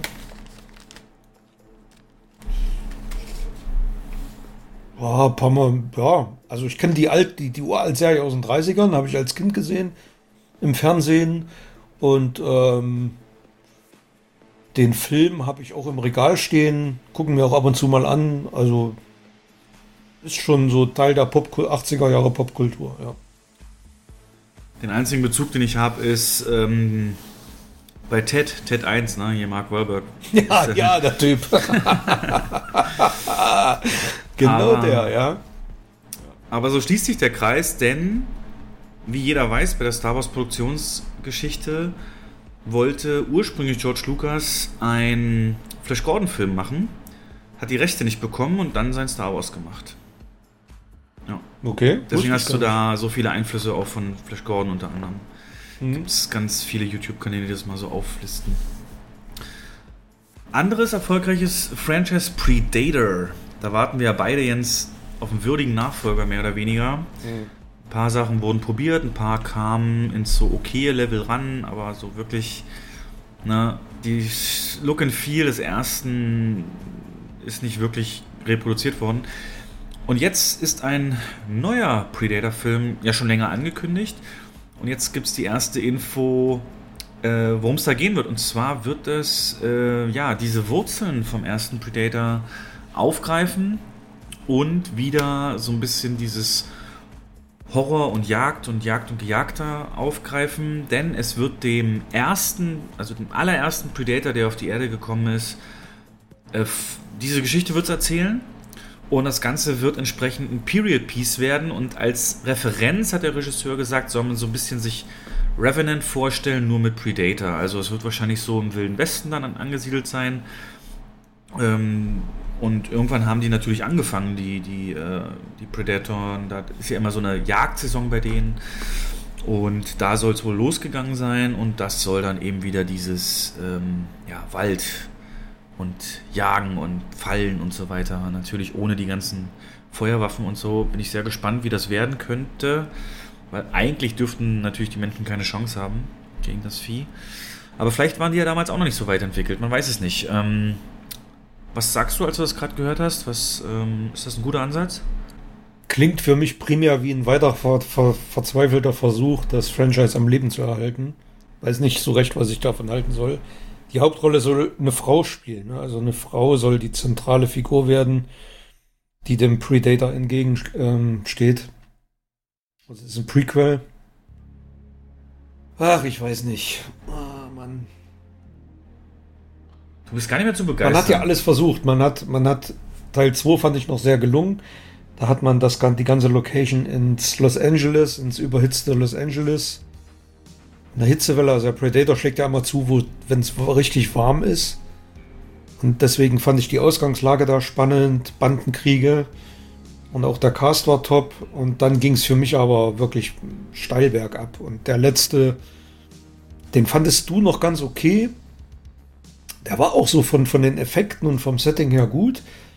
Aber die, die Handlungen, die Dialoge und dieses gesamte Drehbuch, oh, dieser Brechstangenhumor da drin, das hat mir den kompletten Film verhagelt. Und deswegen, also Freude, also drauf freuen tue ich mich jetzt nicht. Ich warte mal, was da kommt. Mal gucken. Jo, kann man so machen. Ja. Aber nur, dass ihr informiert seid, in die Richtung wird Predator sich entwickeln. Aber glaubst du an den Erfolg? Hm, wenn's, ich glaube, Horror ist ja eh angesagt und wenn es wirklich so beworben wird, zurück zu den Wurzeln. Horror ist wirklich angesagt momentan, ja. ja. Bleibt, also bis der fertig ist, kann sich das auch wieder ändern, aber Ja, ja. Aber äh, wir hatten das, wir hatten schon mal drüber diskutiert. Glaubst du, Predator hätte Potenzial für eine Serie? ich glaube nicht, nee. Nicht? Weil. Weil das ist ja, da hat man ja bei Alien auch so ein bisschen. Disney will ja Alien auch ins Serienformat bringen. so eine Miniserie, Mandalorian-mäßig oder so, klar, könnte funktionieren, aber ich glaube, es wird gerade beim Predator irgendwann zu viel. Und dann hast du einen satt und kommt auf das Ja. Drumherum an. Und Das ist dann doch immer dasselbe, ne? Ja, am Ende. Ja. Am Ende ist es das, ja. Mm. Da wir es gerade hatten, noch äh, können wir natürlich nicht unbesprochen lassen. Die ganze äh, ähm, zeitgleiche Releases und Streaming und Kinofenster und so weiter. Das hat ja jetzt ähm, relativ große Wellen geschlagen, dass unsere Scarlett Johansson Disney gegen Disney Klage eingereicht hat, weil sie Black Widow zeitgleich auf Disney Plus für einen Premium-Tarif zur Verfügung gestellt haben. Also nicht das an sich beklagt sie, sondern dass sie von diesen Premium-Einnahmen nichts erhalten hat. Und das schlägt gerade größere Wellen. Ähm, die, Rea die, die, die Reaktion und, und äh, Emotion, die damit spielt, ist gewaltig. Also Disney hat in der allerersten Antwort sie als gefühllos bezeichnet ähm, und haben den, das Corona-Argument gezogen und haben gesagt, wir wollen halt allen die Möglichkeit geben, in dieser Zeit den Film auch zu gucken. Und sie ist davon komplett geschockt gewesen. Und ja, am Ende ist die Frage, wie wird das ausgehen? Also Backend-Deals sind ja bei, bei Schauspielerverträgen nichts Ungewöhnliches. Das sind ja Verträge dann, hey, der Film kommt ins Kino und von dem Boxoffice kriegst du meinetwegen 5% oder so. Da sind ja teilweise sind ja Leute mega reich geworden dadurch. Ähm, Mhm. Und hier ist jetzt eben so, dass höchstwahrscheinlich in ihrem Vertrag stand, ey, der Film kommt ins Kino und du kriegst davon so und so viel. Der kam, kam ja auch ins Kino, aber er kam ihm gleichzeitig beim Streaming. Und da ist jetzt nicht bekannt, was im Vertrag stand. Und sie haben es halt gemacht. Nee, aber ja. Also, wenn ich das richtig verstanden habe, was ich so gelesen habe, dann steht wohl im Vertrag, ab einem gewissen Einspiel wird sie, hat sie eine Beteiligung. Und äh, das wird ja bei, bei solchen Stars, ist das ja Usus, sowas in die Verträge zu schreiben. Das hat zum ersten Mal Marlon Brando bei Superman gemacht. Deswegen ist er, das hatten wir das letzte Mal drüber gesprochen, deswegen haben sie ihn ja komplett rausgeschnitten aus Teil 2. Und, ähm, und sie beruft sich halt darauf, dass der Film nicht im Kino ausgewertet wurde, also nicht komplett im Kino ausgewertet wurde, sondern dass die dass Disney ähm, den Film parallel ins Stream gegeben hat. Disney argumentiert wieder, ja, aber da gibt es ja auch Einnahmen, an denen sie ja auch beteiligt wird. Wirklich? Und, ähm, sie kriegt Disney Plus Kohle? Äh, so wie ich das gelesen habe, ja. Aber das Gegenargument ist wieder, es ist halt nicht klar, ob die Disney Plus Kohle, die sie anteilmäßig bekommt, die Kohle, die sie über die Kinoeinnahmen anteilmäßig bekommen hätte, kompensieren würde. Und ich glaube, da steht, also ich glaube, das wird ein langer Rechtsstreit. Ja. Und was sie oder was ihr Anwalt und für meine Begriffe völlig zu Recht, wenn das so stimmt, völlig zu Recht bemängelt, ist, dass sie vorher einfach überhaupt gar nicht informiert oder gefragt wurde von Disney. Also sie haben einfach vollendete Tatsachen gesetzt. Und wenn Disney weiß, dass in, in dem Vertrag bei ihr das so drin steht, dann muss man sich doch zusammensetzen und muss vorher, bevor man den Film released, eine Lösung finden und den Vertrag entsprechend anpassen. Also wenn es wirklich so war, dass Disney einfach, die wusste noch nicht mal was davon, dass der in Stream geht, nach ihrer Aussage. Und da muss ich sagen, ähm, ist die Klage völlig gerechtfertigt. Ähm, jetzt könnte man als Totschlagargument natürlich sagen, die hat doch schon Millionen. Ähm, was was geht es hier um die Kohle oder was glaubst du, ist die Motivation dahinter? Hm. Naja, ich sag mal, würdest du auf dein Weihnachtsgeld verzichten, wenn es in deinem Vertrag steht? Könnte man ja auch sagen, ja, du hast doch schon genug auf dem Konto.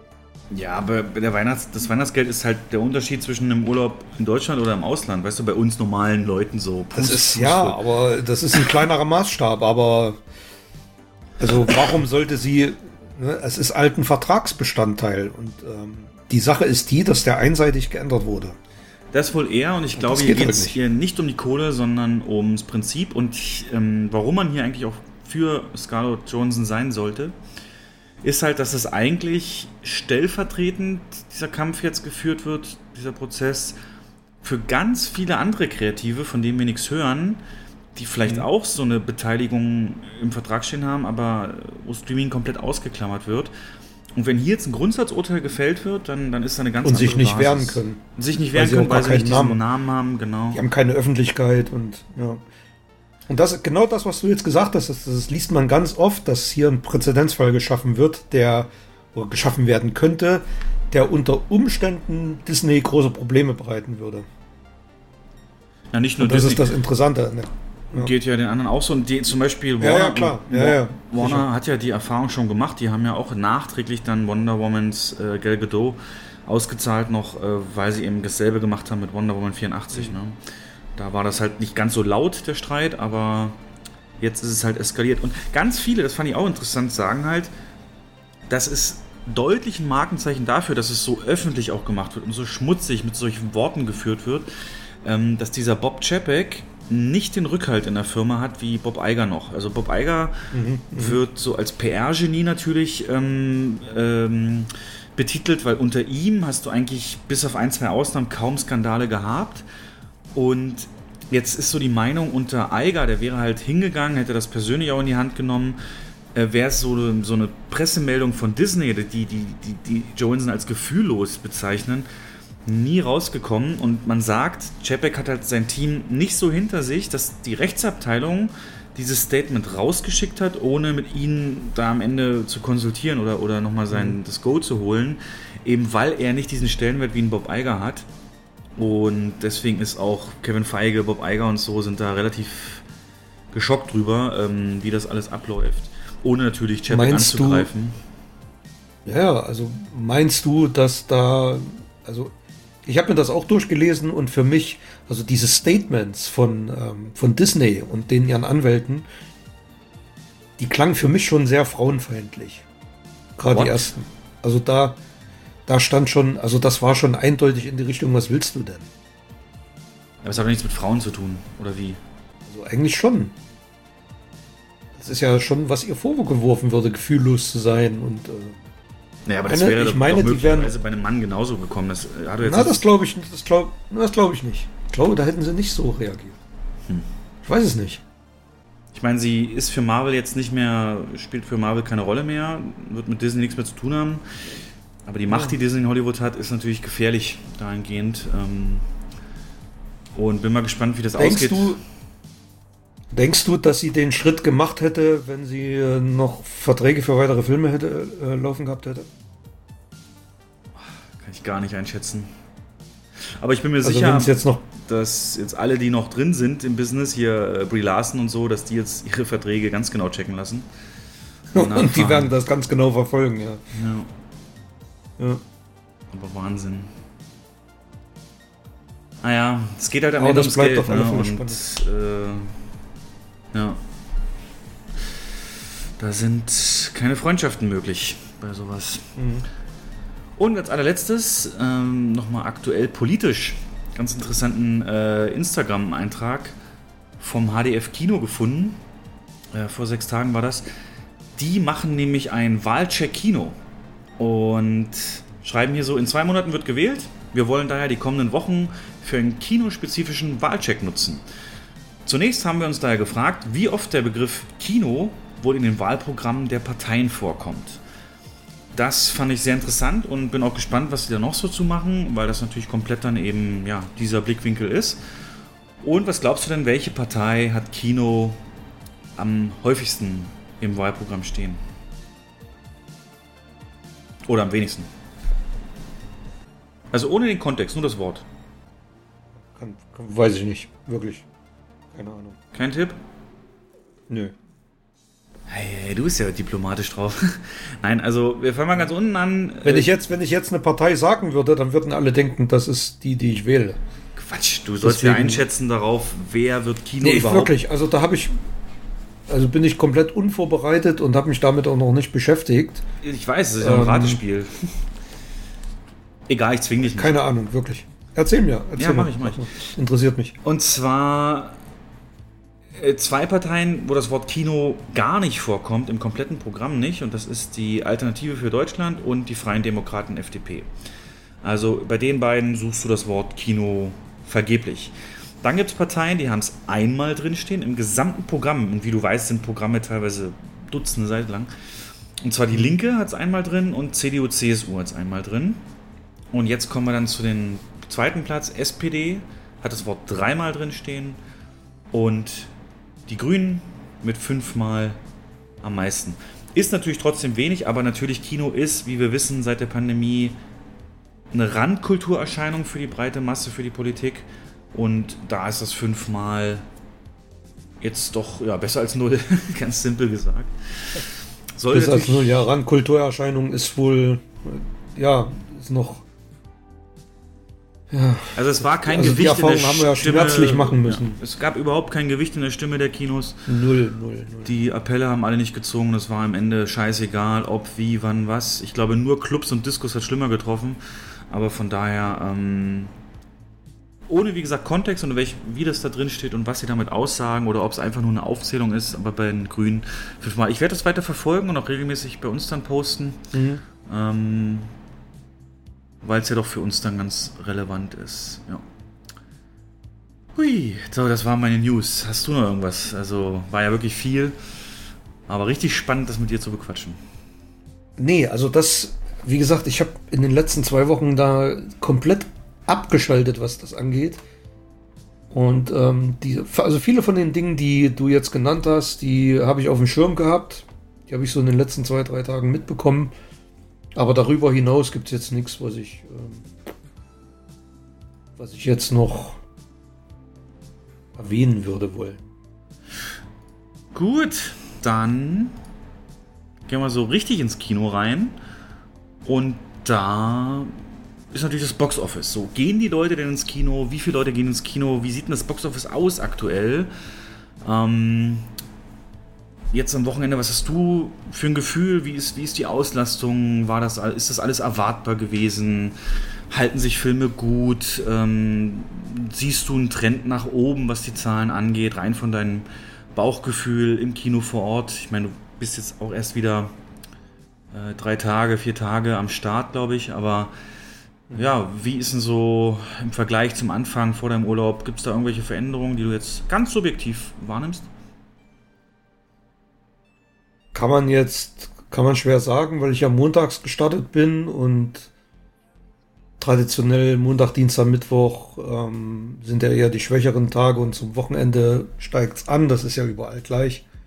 Deswegen ist da schwer jetzt einen Trend zu erkennen, aber die Zahlen sind erfreulicherweise sehr stabil mit, ähm, also wenn man sich jetzt mal die bundesweiten Zahlen anguckt und die auch runterbricht auf, auf die einzelnen Kinos, mit einem stetigen Trend nach oben. Also das haben wir auch jetzt die, die, das letzte Wochenende wieder gesehen.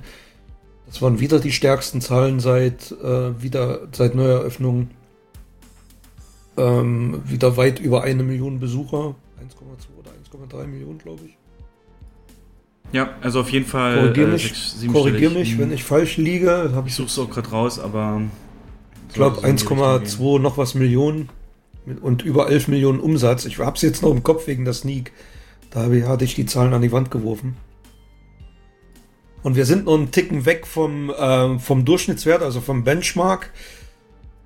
Aber trotzdem sind das wirklich sehr mutmachende und erfreuliche Zahlen. Da können wir, also da können wir echt von Glück reden, dass Kino auch in der breiten Masse wieder so angenommen wird und angekommen ist. Genau. Ähm, Auch Fast and das Furious. Einzige, was halt, also die, was halt wirklich noch fehlt, ist so die Zielgruppe die, der, der älteren Kinogänger oder ich sag mal so die Events, ne, Konzertveranstaltungen, Opernveranstaltungen, Übertra Live-Übertragungen. Das ist halt noch komplett außen vor. Deswegen fehlt das noch. Aber ich hoffe mal, dass sich das in Zukunft auch wieder mit einreiht in die Statistik. Und, ähm, aber ansonsten sind die Zahlen wirklich sehr erfreulich.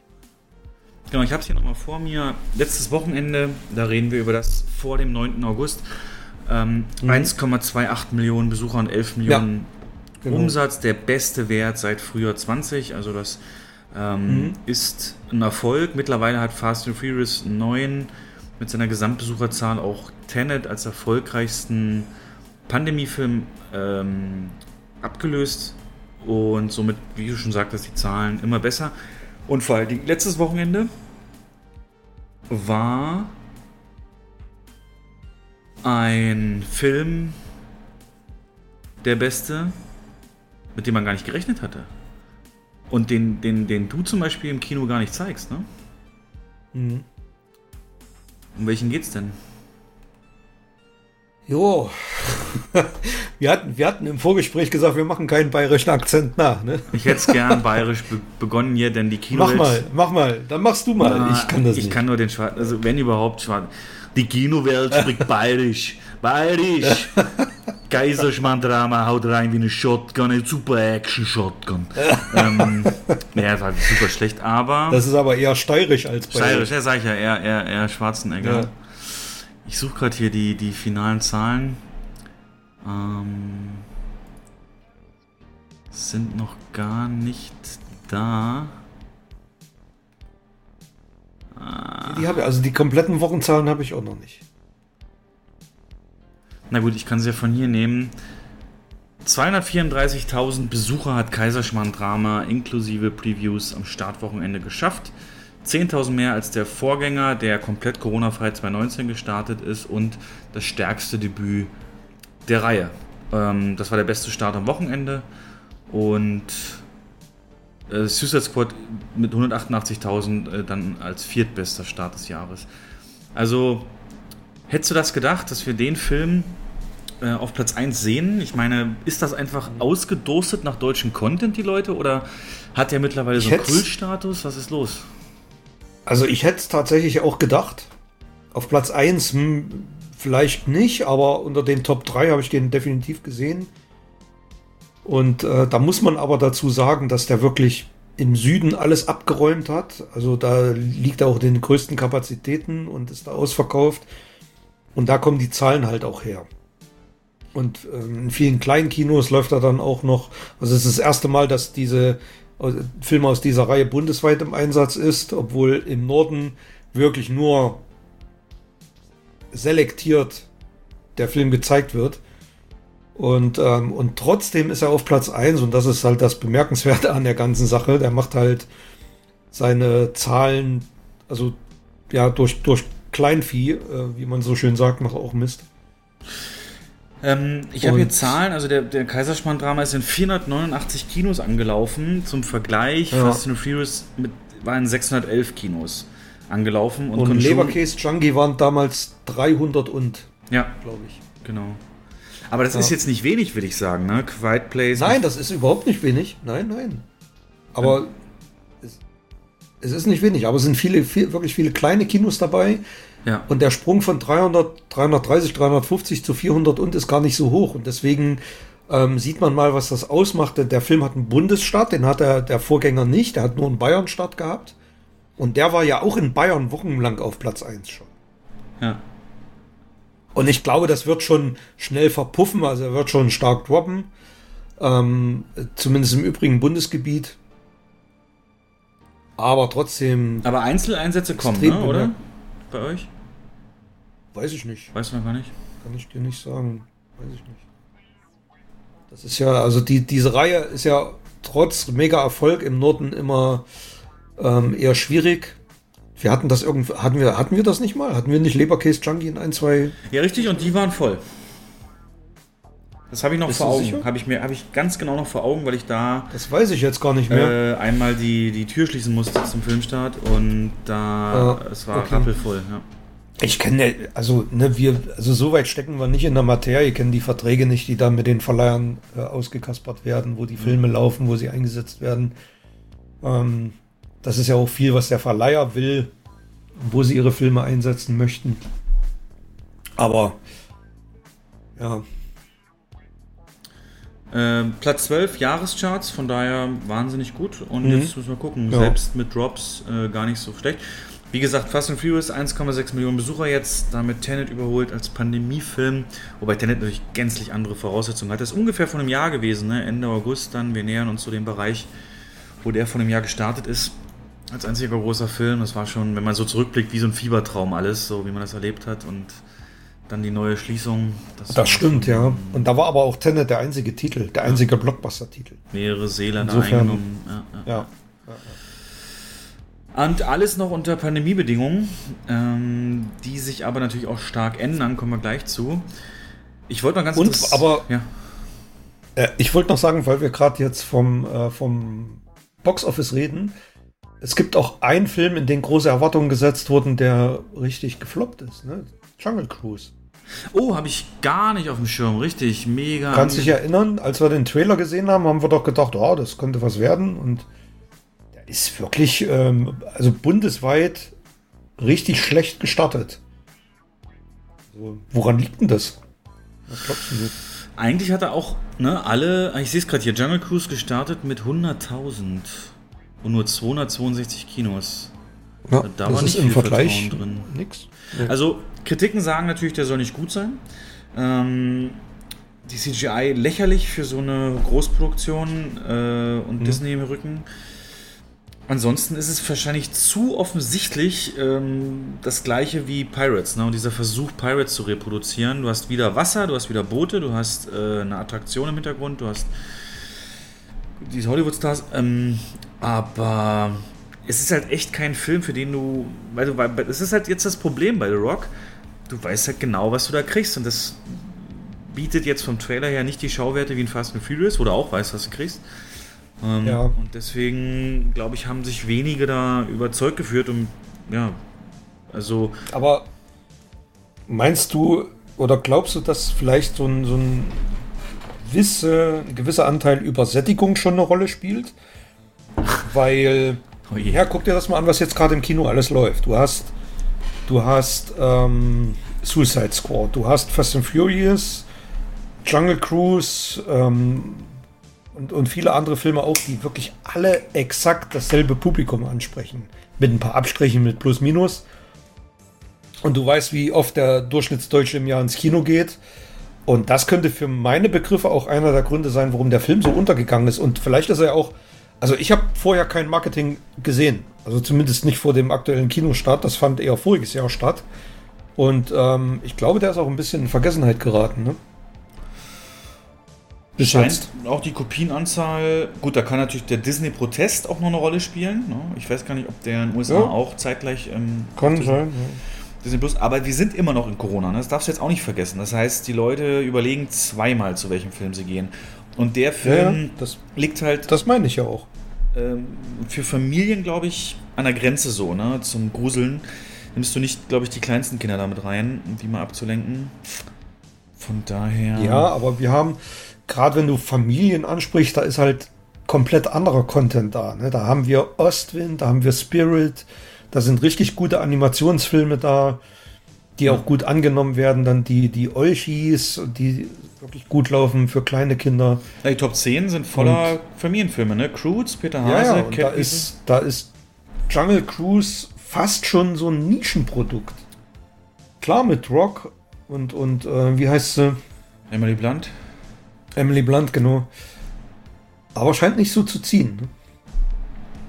Ja, wie stehst du denn zu dem Film? Reizt er dich in irgendeiner Form? Nö, gar nicht. Aus den Gründen Vorhersehbarkeit und CGI-Fest oder? Ja, belanglos einfach. Ja, gutes Wort, richtig. Nix- Perfekt, perfektes Wort. Hm. Bringt nichts Neues, ähm, alles schon mehrfach gesehen. Jo. Was sagst du denn? Also, was ich merke, was jetzt so Marketing angeht, ist super interessant. Die, die, die, die Studios gehen Wege, die ich vorher nicht in der Form gesehen habe. Ich meine, was klar ist, dass du bei den ganzen YouTube-Kinosendungen, da wurden immer schon Verleihgutscheine ähm, verlost. Das war immer schon die Regel und so Mhm. weiter. Aber jetzt, ich habe dir schon öfter mal erzählt, dass ich so ein ne, Twitch, dieses Livestreaming-Plattform, wo so verschiedene Menschen und Menschengruppen sich um zusammen, also Programm streamen und was zocken und mal ein bisschen labern und mal ein bisschen kochen und so. Also das praktisch das Fernsehen für die, ja, das Internetfernsehen, so Twitch-mäßig mit Gaming-Fokus, ähm, ist, ist Twitch TV, twitch.tv. Und da verfolge ich so einen Kanal ja so ganz regelmäßig. Ähm, einfach, die bringen eine ganze Bandbreite an. Die machen mal Spiele im Studio, die machen mal eben Real Talk über ernstere Themen. Die sind gut drauf, die haben tolle Werte. Haben jetzt auch eine Spendenaktion damals gemacht für, für ins Hochwasser und so. Und die hatten noch nie irgendwas mit Kino am Hut. Und montags haben die immer ihr Briefing, wo sie so sagen, hey, so lief die letzte Woche und das haben wir diese Woche vor. Also wirklich wie so ein Programm, was sie da vorstellen. Das ist ziemlich cool. Und ich habe nicht schlecht gestaunt. Diesen Sonntag steht da drin so, ab 14 Uhr machen wir das und ab 16 Uhr machen wir das. Und ab 19 Uhr steht da IRL, das ist die Internetabkürzung für In Real Life. Das heißt, sie setzen sich da so einen Rucksack auf, der Internet praktisch dann auch unterwegs streamen kann, dass man unterwegs auch sieht, wo die sind, mit so einer Kamera drauf. Und da steht Kino, äh, Doppelpunkt, ähm, Snake Eyes.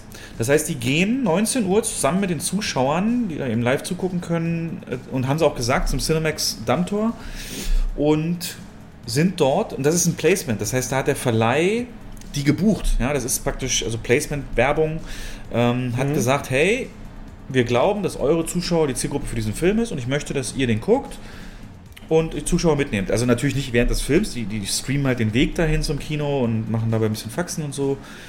Ähm, und dann werden sie hinterher über diesen Film erzählen. Hatten auch einen weltexklusiven Trailer zur Verfügung gestellt bekommen, der erst auch an diesem Abend rausgekommen ist, den sie da abgefeuert haben. Und da habe ich schon gedacht, also das sind keine Streamer, die in irgendeiner Form mit Film was zu tun haben, weißt du? Die sind also eher so Sport und, und, und Zocken und, und so ein bisschen so die Richtung.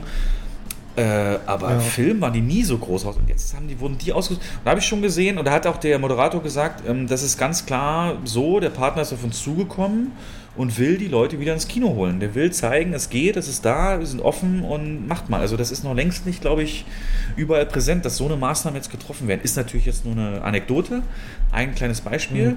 Aber es fand ich schon bezeichnend und wollte ich hier nochmal Ja. mit unterbringen. Finde ich gut. Ja. Mhm. Interessant, ja. Was hast du für Hoffnung für Free Guy? Ich glaube an den Film.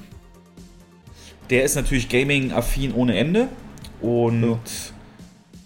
könnte die jüngere Zielgruppe Also nicht so viel. Ja, also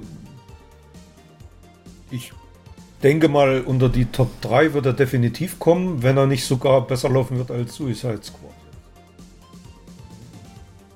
Ja, Suicide Squad ist echt zu schräg, glaube ich.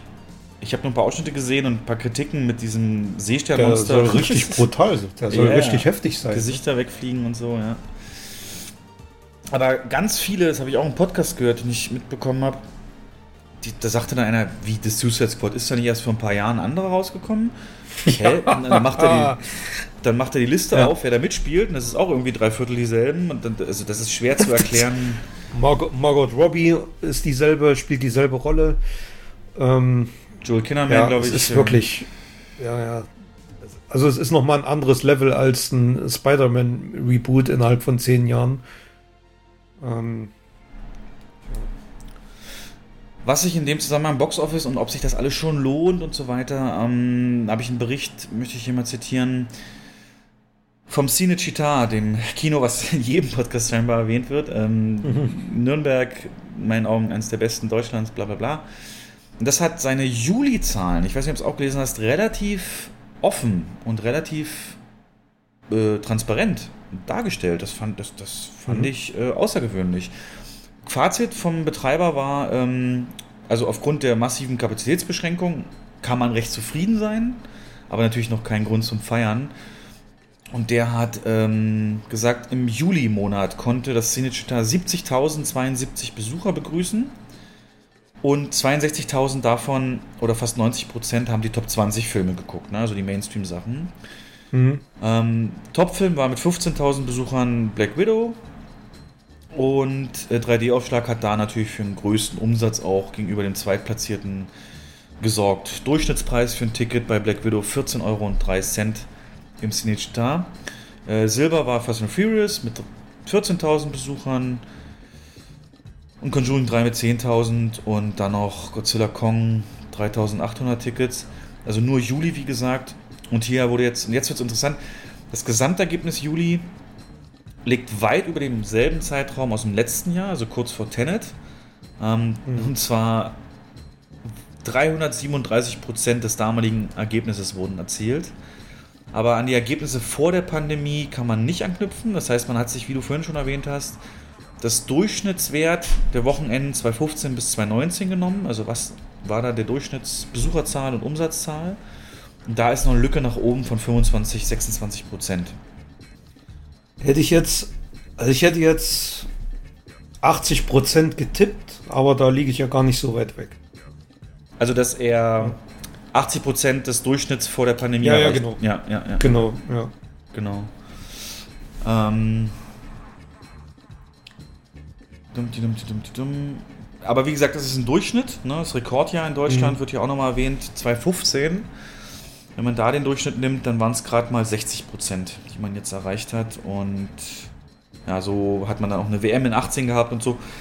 Von daher. Ja, also das, ich glaube, das mit letzten Jahr zu vergleichen, sollte man eher nicht machen, weil man ja gar nichts gehabt außer Tenet. Also da gab es ja nur Tenet und, und ähm, Wiederaufführung. Das war das andere hier mit Elias Mbarek, irgend so ein Film, das war's dann. Ja. Deswegen ist da ein Vergleich wirklich, der hinkt. Und viel interessanter gesagt, ist wirklich der Durchschnittsvergleich. Der, ähm, die Restriktionen in Bayern waren im ganzen Juli so, dass man von den 4700 Sitzplätzen, die man hat, nur 1500 belegen konnte. Mhm. Und das sagt, könnte natürlich bedeuten, wenn das Programm jetzt nicht total scheiße war, dass da mehr gegangen wäre. Würdest du das für deinen Standort auch sagen? Äh, wäre mehr gegangen mit anderer ähm, Begrenzung? Oder ist das schon, konntet ihr eigentlich alle bedienen, die ins Kino wollten? Hm, das ist schwer zu sagen. Kennst, also das ist schwer zu pauschalisieren. Also man hat natürlich schon ausverkaufte Kinoseele. Das sind dann vor allem die kleineren Kinos, die dann schnell ausverkauft sind, wenn durch die Restriktionen. In den großen hat man da mehr Spielraum. Und ähm, ich könnte mir schon vorstellen, dass, also was heißt, könnte mir vorstellen, habe ich nur eine kleine, kleinere Kapazität zur Verfügung ähm, und habe eine und habe eine hohe Auslastung in dieser kleinen Kapazität und stoße dann irgendwann an meine Grenzen, dann mache ich einfach Umsatzminus. Und dein subjektiver Eindruck vor Ort? Hast du das Gefühl, dass, dass ihr, also denen, die wollen, auch einen, auch einen Kinofilm bieten könnt? Oder hast du persönlich auch erlebt, ja, scheiße, ist schon voll? Ne, eigentlich, also also viele nutzen das ja und kaufen ihre Tickets online. Ähm, das ist ja auch ein Trend, der bundesweit in über alle ähm, Kinoketten zu beobachten ist. Ja. Und insofern ist die Quote derer, die jetzt kommen und den gewünschten Film nicht sehen können, also ich sagen eher gering. Und ähm, die finden dann aber auch schnell was anderes. Also das kennst du ja auch noch. Ne? Also die, die spontan ins Kino kommen, Samstagabend, um einfach einen netten Abend zu verbringen, gucken, was läuft und ähm, man sagt, ja, der ist voll, dann nehmen sie sich halt einen anderen Film. Was anderes. Natürlich auch nach wie vor. Ähm, der Vorteil ist, man hat mehr Kapazität als es das letzte Jahr, also mehr Kapazität für, zur Verfügung als voriges Jahr nach dem Lockdown, nach der Neuöffnung. Das ist schon mal ein Schritt nach vorn. Und es bleibt zu hoffen, dass dass sich das Thema irgendwann auch ähm, mal erledigt hat, aber ich glaube, das dauert noch ein bisschen. Na nee, da kommen wir gleich zu den nächsten News. Da hat sich einiges getan, was das angeht. Und auch hier der Cinecittà-Betreiber, der Wolf, Wolfgang Weber, sagt auch nochmal Appell, wir müssen hier klare Linien schaffen, wie das alles ähm, läuft mit den, mit den Begrenzungen und so weiter. Und Das ist ja, da, da spielt auch die Kleinstaaterei wieder eine Rolle. ne? Da gibt es ja auch wieder andere Regelungen von jedem, in jedem Bundesland. Es fängt bei Maskenpflicht und Testpflicht an, ab welcher Inzidenz da getestet werden muss. Und hört bei der Kapazität auf, die, über die wir gerade gesprochen haben. Die einen fordern 2 Meter Abstand, die nächsten fordern halt einen Sitz zwischen jeder Gruppe frei und das macht es für Betreiber nicht einfach. Ich hoffe, das hast du gelesen. Ähm, jetzt war ja die, die, die Bund-Länder-Beratung wieder zum Thema eben Mhm, Maßnahmen und genau. so weiter. Und da Ja. wurden ja im Wesentlichen Sachen gesagt, wie äh, Tests werden nicht mehr lange äh, kostenlos sein, bis 11. Oktober noch, dann, dann muss man die selber bezahlen. Und ab 23. August gelten für Indoor-Veranstaltungen Ka- ähm, ähm, die kann man dann nur noch besuchen, geimpft, genesen oder eben mit Test. Äh, in der Verbindung, dass der Test bald eben kostet, ne, kann man dazu stehen, wie man will. Ob das jetzt Impfpflicht durch die Hintertür, das soll jetzt hier nicht Thema sein. Aber dann, jetzt pass auf, Jens, kommt Baden-Württemberg um die Ecke. Hast du gelesen, was die festgelegt haben? Ab Montag schon? Ab Montag, also wenn ihr diesen Podcast hört, der Release-Tag, ab Montag in Baden-Württemberg für Indoor-Veranstaltungen aller Art, auch Clubs, Diskos, Restaurants, Innengastro, Kinos, keine Beschränkung mehr, was Kapazität angeht. Null, also kann voll sein, wie es will.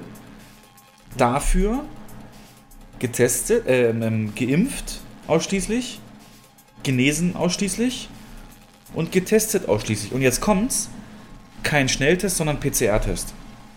Das heißt, so einen PCR-Test kannst du ja äh, nur, nur im Labor machen lassen. Das sind nicht diese Teststellen, die wir jetzt überall haben in Deutschland. Die machen keine PCR-Tests. Doch, machen die auch. Also hier machen sie es auch. Gibt es auch mit PCR? Ja, aber die kosten richtig Geld. Die kosten richtig Geld und dauern länger. Die kannst du, die kannst du hier im Testzentrum machen lassen, aber ich glaube, das ist irgendwie 89 Euro oder so kostet so ein Test. Das, das ist, ja, ja, kostet Geld. die schicken das dann zum Labor und äh, ja. Das heißt faktisch in Baden-Württemberg Ungeimpfte, wenn die nicht die Kohle und die Zeit in die Hand nehmen wollen für so einen PCR-Test, äh, ausgeschlossen von Innenveranstaltungen, dafür alle anderen freie, ähm, ja, freie, gib ihm wie früher so. Alles äh, wird fallen Mhm. gelassen. Auch Inzidenzwerte werden nicht mehr als alleiniges ähm, Dings, äh, äh, Kriterium gesehen. Das heißt, äh, generell gilt das alles nur ab einem Wert von über 35 in einem Landkreis, also drunter ist eh egal. Aber ab 35 wird in, in Baden-Württemberg das gelten. Ähm, jetzt kennen wir ja grob so die Impfquote und so weiter. Jetzt ähm, haben wir ein Problem jetzt im Kino. Ne? Kino kann nur überleben, wenn es die Jüngeren auch anspricht. Und gerade so Altersgruppe 16 bis 34 wird immer genannt. Und die, gerade die Kinder, sind ja noch nicht ähm, großflächig geimpft und Jugendliche, sondern eher ältere und das sind nun nicht so Kinostammgäste. Ne? Also glaubst du, das wird sich eher negativ auswerten, dass wir diese Tests haben? Wenn du jetzt auch mal überlegst, was war das für eine Demografie, die du gesehen Mhm. hast bei euch im Standort? Also einfach mal deine Meinung. Also, um es mal zu konkretisieren, ich habe gelesen, dass die ähm, Gruppe der Kinder und Jugendlichen von diesen Vorschriften ausgenommen sind. Das heißt, die brauchen weder eine Impfung noch einen Test, Aha. was das Problem dann schon mal, ja, also das Problem wäre dann schon mal erledigt. Das habe ich bei Mediabiz gelesen gestern, glaube ich. Und Ähm, ansonsten, okay. Ich Ja. habe gedacht, das gilt nur für Schwangere und unter sechs. nee, ich kann es gerne noch mal raussuchen, aber ich bin der Meinung, warte mal, das ist natürlich jetzt blöd. Ich finde es jetzt nicht, aber ich habe es sicher, 100 Pro habe ich es gelesen. Ah, sei vorsichtig mit so Aussagen wie 100 Pro. Aber ist ja, Ja. auch egal. Ähm, es wird auf jeden Fall restriktiver. Ähm, ich habe hier einen Bericht gefunden auf Celluloid Junkie. Äh, Frankreich ist ja noch ein, noch ein Schritt, ähm, äh, noch einen Schritt heftiger. Die haben ja äh, gesagt, nur noch mit dem Impfnachweis kann man in Restaurants, äh, Hotels, Museen und Kinos und so weiter.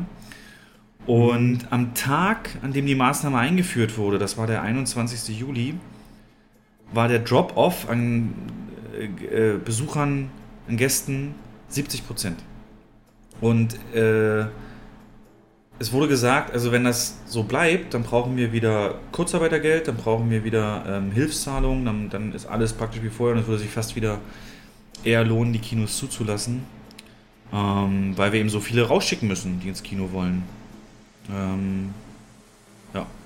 Und ich meine, so, so ein PCR-Test, wenn du ins Kino willst, wird keiner machen. Das ist unrealistisch. Nein, das wird keiner machen.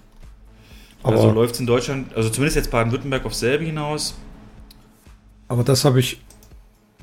Also ich habe nur gelesen, dass PCR-Tests 72 Stunden gelten und die normalen Antigen-Tests 48. Ähm, ähm, ähm, ähm, ähm.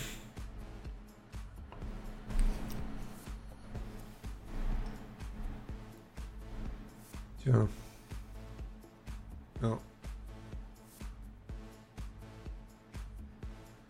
Gut, ist Ich ja finde leider den Artikel ja, das jetzt musst du nochmal nachreichen. Ja, es Ähm, würde jetzt zu lange dauern, da. aber das ist schon eine wichtige Info, die alles ändern könnte, ne?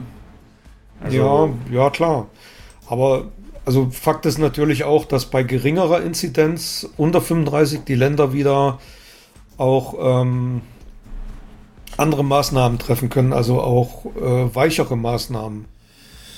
Das steht da ja auch drin. Die, also wenn wir realistisch sind, wir gehen jetzt auf den Herbst, wird das nicht passieren. Ne? Das äh, ist ja ein saisonaler Virus.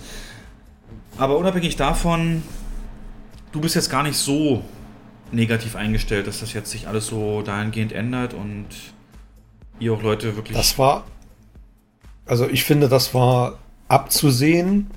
Also damit musste man auch rechnen, dass es, dass die Maßnahmen wieder verschärft werden.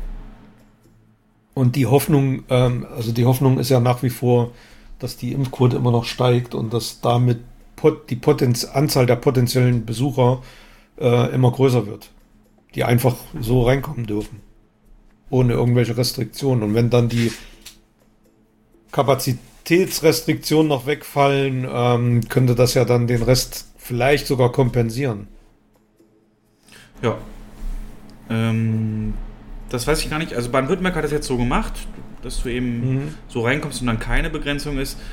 Vielleicht werden andere Länder sagen, okay, Schnelltest geht weiterhin, aber weiterhin dann eben mit Abstand und so. Genau. Aber Flickenteppich, wie du schon sagst, wird es auf jeden Fall. ja, Ähm, Ja. Wir können froh sein, sag ich mal.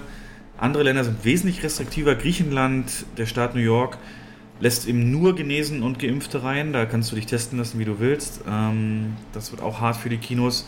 Und in China, wo es ja auch schon wieder lokale Ausbrüche gab, die haben in Low-Risk-Areas, also da, wo es noch geringe Inzidenzen sind, 75 Prozent die Kapazität begrenzt und sonst sogar geschlossen wieder alles an Kinos.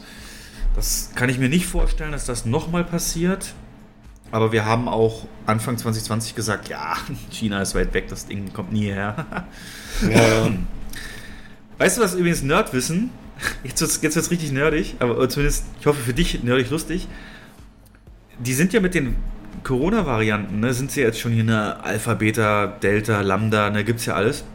Und irgendwann wird das griechische Alphabet natürlich ausgeschöpft sein, ne? Und jetzt hat die WHO gesagt, wie man dann weitermacht mit den Variationen.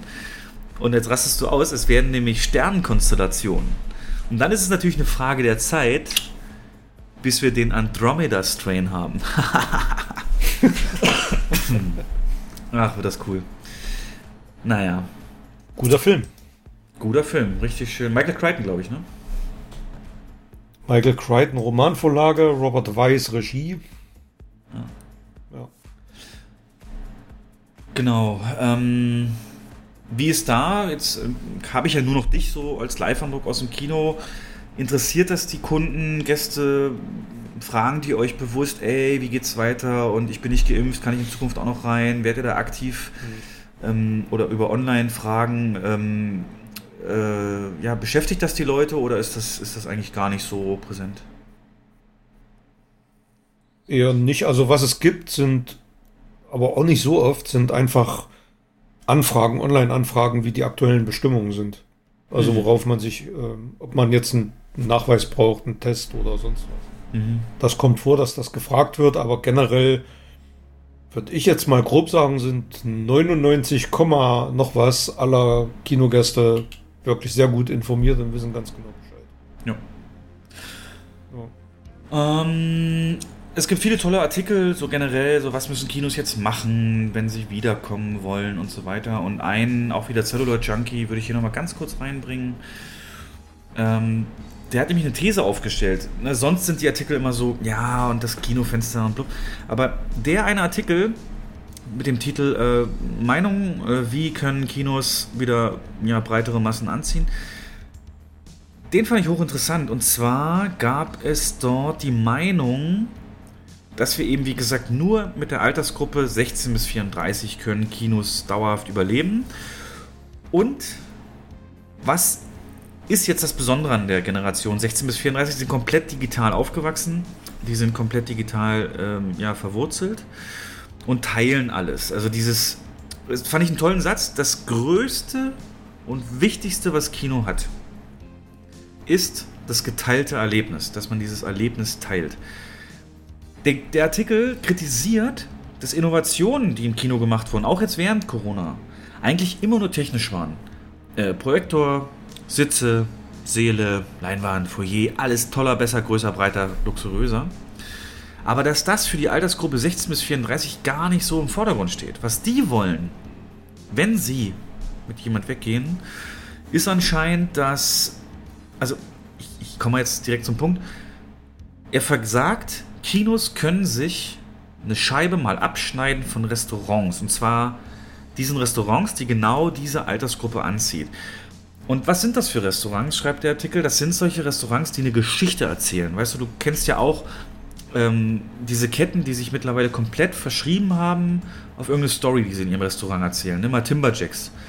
Timberjacks ist so eine Restaurantkette, ich weiß gar nicht, ob die jetzt deutschlandweit schon so bekannt ist. Wenn nicht, hier in Mitteldeutschland haben wir sie in jeder Stadt, äh, zumindest in den Stadt, wo Jens und ich es sind die. Und das ist so ein komplett auf Texas, USA gemacht, absolut beeindruckende Innenraum, Holz, ähm, die Schinken sichtbar und Fleisch, also wirklich so diese Story, na, wild, äh, na nicht Wild West, aber du weißt, was ich sagen will, also dieses, na, was Besonderes, so wo man sich auch da mal mit dem Handy hinstellt und eine Story auf Instagram stellt oder ähnliches. Ähm, oder Peter Pane und diese ganzen hippen Burger-Restaurants. Da geht die Jugend halt hin, weil sie da eben auch äh, ja, Stories teilen können. Und der Artikel sagt, anstatt so jetzt nur auf technische Aspekte, sollte man dieses Drumherum, dieses, diese Story im Kino mehr in den Vordergrund setzen. Und ja, so ein Thema noch mehr ausbauen. Weißt du, Kennst du in den USA, du warst auch schon mal da, da gibt es dieses Planet Hollywood, dieses äh, Jungle, äh, Jungle Café, so weißt du, was komplett auf Regenwald gemacht ist. Hast du ja damals in Las Vegas Ja. auch alles gesehen. Äh, jetzt stell dir mal vor, Kinos oder Ketten würden sich so auf ein Thema äh, versteifen und so würde man zum Beispiel sagen, so äh, Sinister ist so, ist so beispielsweise ähm, Cyberpunk, oder naja gut, Cyberpunk jetzt nicht, ist jetzt so Zirkus, also du weißt, was ich meine, so, also Themen, Themen, Themen, Themen, Themenwelt. Und das konsequent umziehen, äh, durchziehen im Kino. Äh, das würde wohl die Jugend deutlich mehr honorieren. Oder lass es nur so sein, wie wir schon mal vorgestellt haben, dieses Kinokette, die mit Billardtischen, mit Airhockey-Tischen und, und so ein bisschen Entertainment im Foyer, so dieses, dieses Bowlinghallen-Feeling machen will. Und, ähm, Glaubst du, das ist ein Weg, der gangbar ist, oder ist das so zu weit hergeholt und nicht vergleichbar? Also du klingst jetzt schon, dein, dein Hm gerade war total leidenschaftslos. Ne, also Planet Hollywood, da hat es bei mir geklingelt. Da war ich in New York im Planet Hollywood. Und da hing da das Originalmodell der USS Enterprise, was in den Filmen verwendet wurde, als. Ähm, da bin ich ausgerastet. Also, von sowas redest du halt. Ne? Ja, ja, genau. Also nicht so, natürlich wird das schwer sowas. ausgeflippt, das war jetzt auch tausend Fotos gemacht. Und das kann nicht wahr sein. Die Kann-. Kannst du mir das mal schicken? Kannst du mal einscannen für Insta? Habe ich, habe ich alles. Ja, ja, die habe ich noch. Schick mir das Kann mal und das schicken. von dem alten Kino jetzt im Urlaub. Ja, das wäre gut. Ich brauche das Ja, Zeug zum Posten. Ja, Das war kurzer interner Talk, Leute. Nein, ähm. das wollte ich nur sagen. Ja, aber ist schon was dran. Die, die Sache ist, die Frage ist halt, wenn du dich wirklich nur auf diese Zielgruppe konzentrierst, das ist bei Restaurants ja machbar, aber bei Kinos, ah, weiß ich nicht. Also wenn du jetzt so ein, so ein hippes ähm, Internet-Café-mäßiges Kino designen würdest, dann könntest du auch nur diese Zielgruppe da mit einfangen. Und ähm, alles, was 30, 40 plus wäre, würdest du gar nicht mehr ansprechen. Nein, ich will ja nicht, das dass so die Disco drin ist oder so. Nein, das will ich nicht. Ja, ich weiß ja, ich weiß, was du meinst. Einfach ein Thema, oder nimm mal Hotels. Hotels ziehen heute auch komplett ja. ein Thema durch mit Sprüchen an der Wand. Aber ist auch egal, das ist nur als Ansatz, was ich eigentlich ja. sagen wollte. Ja. Der Beweis dafür, dass wir A alt sind und B, aber die jungen Leute Bock haben ich, auf du noch nicht. Doch, doch, wir sind beide alt. Und zwar, wir haben ja beide kein TikTok. Ne? Du kennst TikTok, die App? Nee, ja, kenne ich ja. Also TikTok ist so die Trend-App, so jede, die ganzen jungen Leute. Frag mal, frag mal ja. im Team, hast du TikTok, wirst du immer ein Ja bekommen. Ähm, und TikTok, so eine Video, Kurzvideo-Plattform, absolut im Trend, ein bisschen kritisiert, weil es chinesische Eigentümer hat und so. Unabhängig davon gibt es dort, und halt dich fest, Jens, stand auch in dem Artikel so, dass als Beweis dafür, dass die eben das wollen, es gibt TikTok-Kanäle, die nur Kino hinter den Kulissen und, und Geheimnisse von Kinos und, und, und Kinovorurteile. Weißt du, was wir seit Anbeginn dieses Podcasts versuchen zu besprechen? Ähm, weißt du noch ganz am Anfang so eine Folge, so die Top 5 Vorurteile gegen Kino und so, die wir dann aufgeklärt haben und sowas? Ja, ja.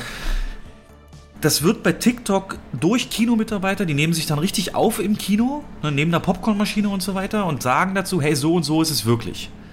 Veräppeln das auch ein bisschen, spielen eine Situation mit dem Gast nach und so, aber das hat Millionen, Millionen Aufrufe. Die sind absolut beliebt. Und äh, der Beweis eigentlich, dass das komplett interessant ist, das Thema für junge Leute. Mhm. Aber da wir beide kein TikTok ja, haben, kann ich. Ich sehe das ja. Man, ich sehe das ja auch, wenn man im Foyer ist, da, da ist ein, großes Banner von ähm, Tom Cruise Maverick. Da sind ganz viele, die sich da vorstellen, da fotografieren lassen. Das sind so, und die Sachen teilt man dann bei Facebook und sonst wo. Ja, genau. Ne? Das ist so ja, nur ja. mal so als kleine, das, das ist das Ganze in klein, würde ja. ich jetzt mal sagen.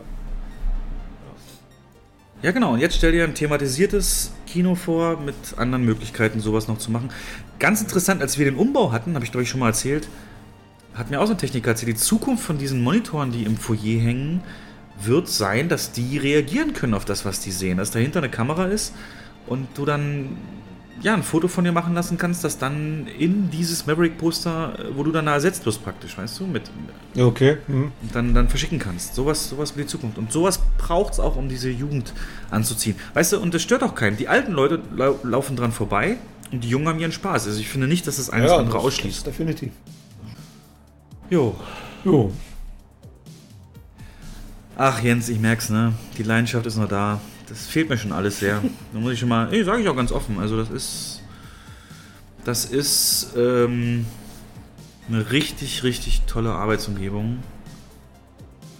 Klar hat man im Alltag die Probleme, die es in jedem Job gibt, aber die Umgebung schlägt einfach nichts. Ja. Ja, dann könnte ich noch zu meinen gucken Filmen kommen, es sei denn, du willst noch irgendwas loswerden. Äh, nö. Dann mach mal. Denn du hast ja gar nichts geguckt, ähm, aufgrund deines Urlaubs. Mit einer Ausnahme. Oh. Mit, mit einer klitzekleinen Ausnahme. Ich habe gestern ähm, What If geguckt, die erste Folge. Äh, das habe ich nicht gesehen. Das ist ja die neue, neue Disney Plus Marvel-Serie. Ja.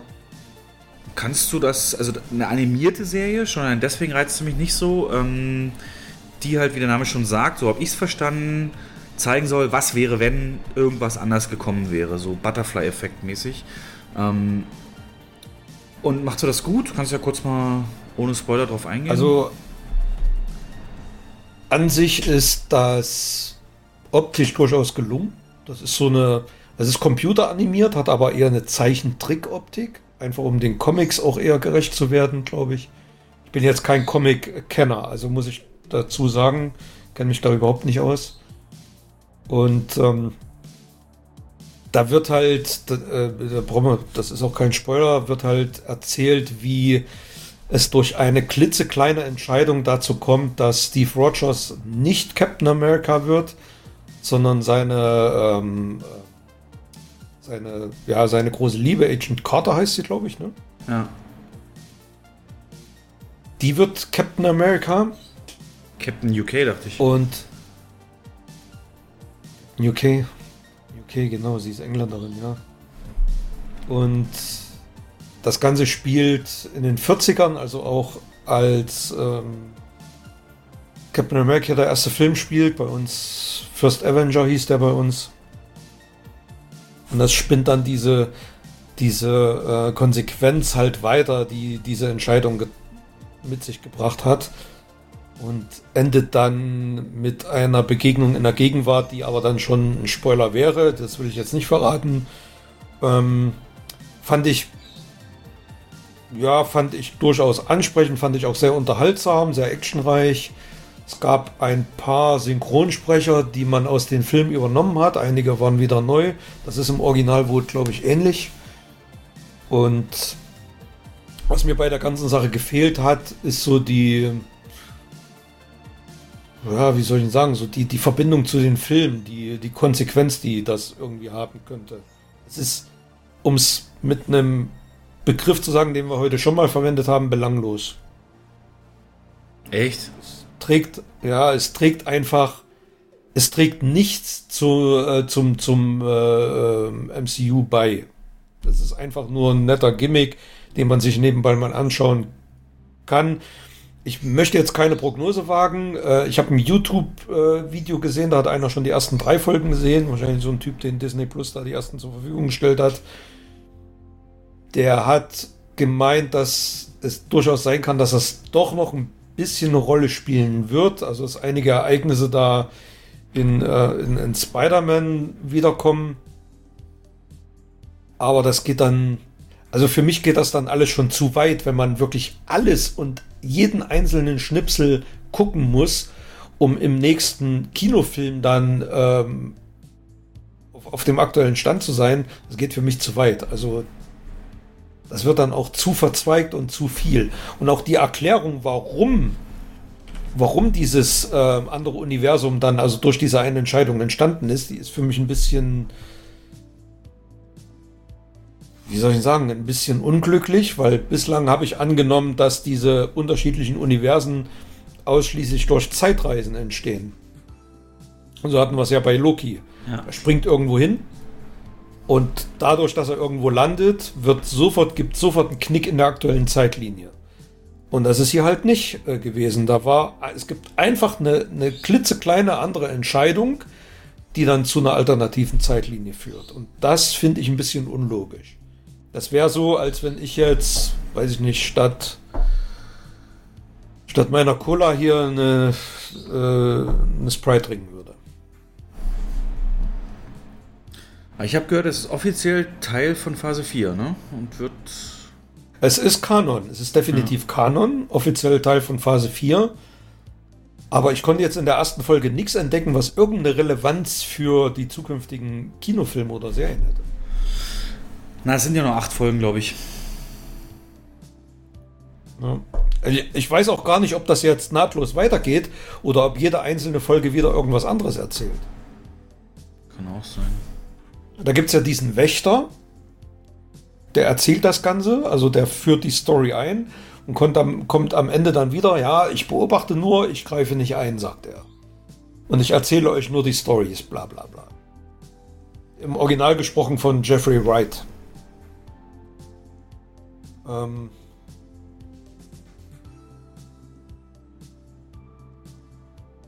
das, mehr, viel mehr kann ich dazu jetzt noch nicht sagen.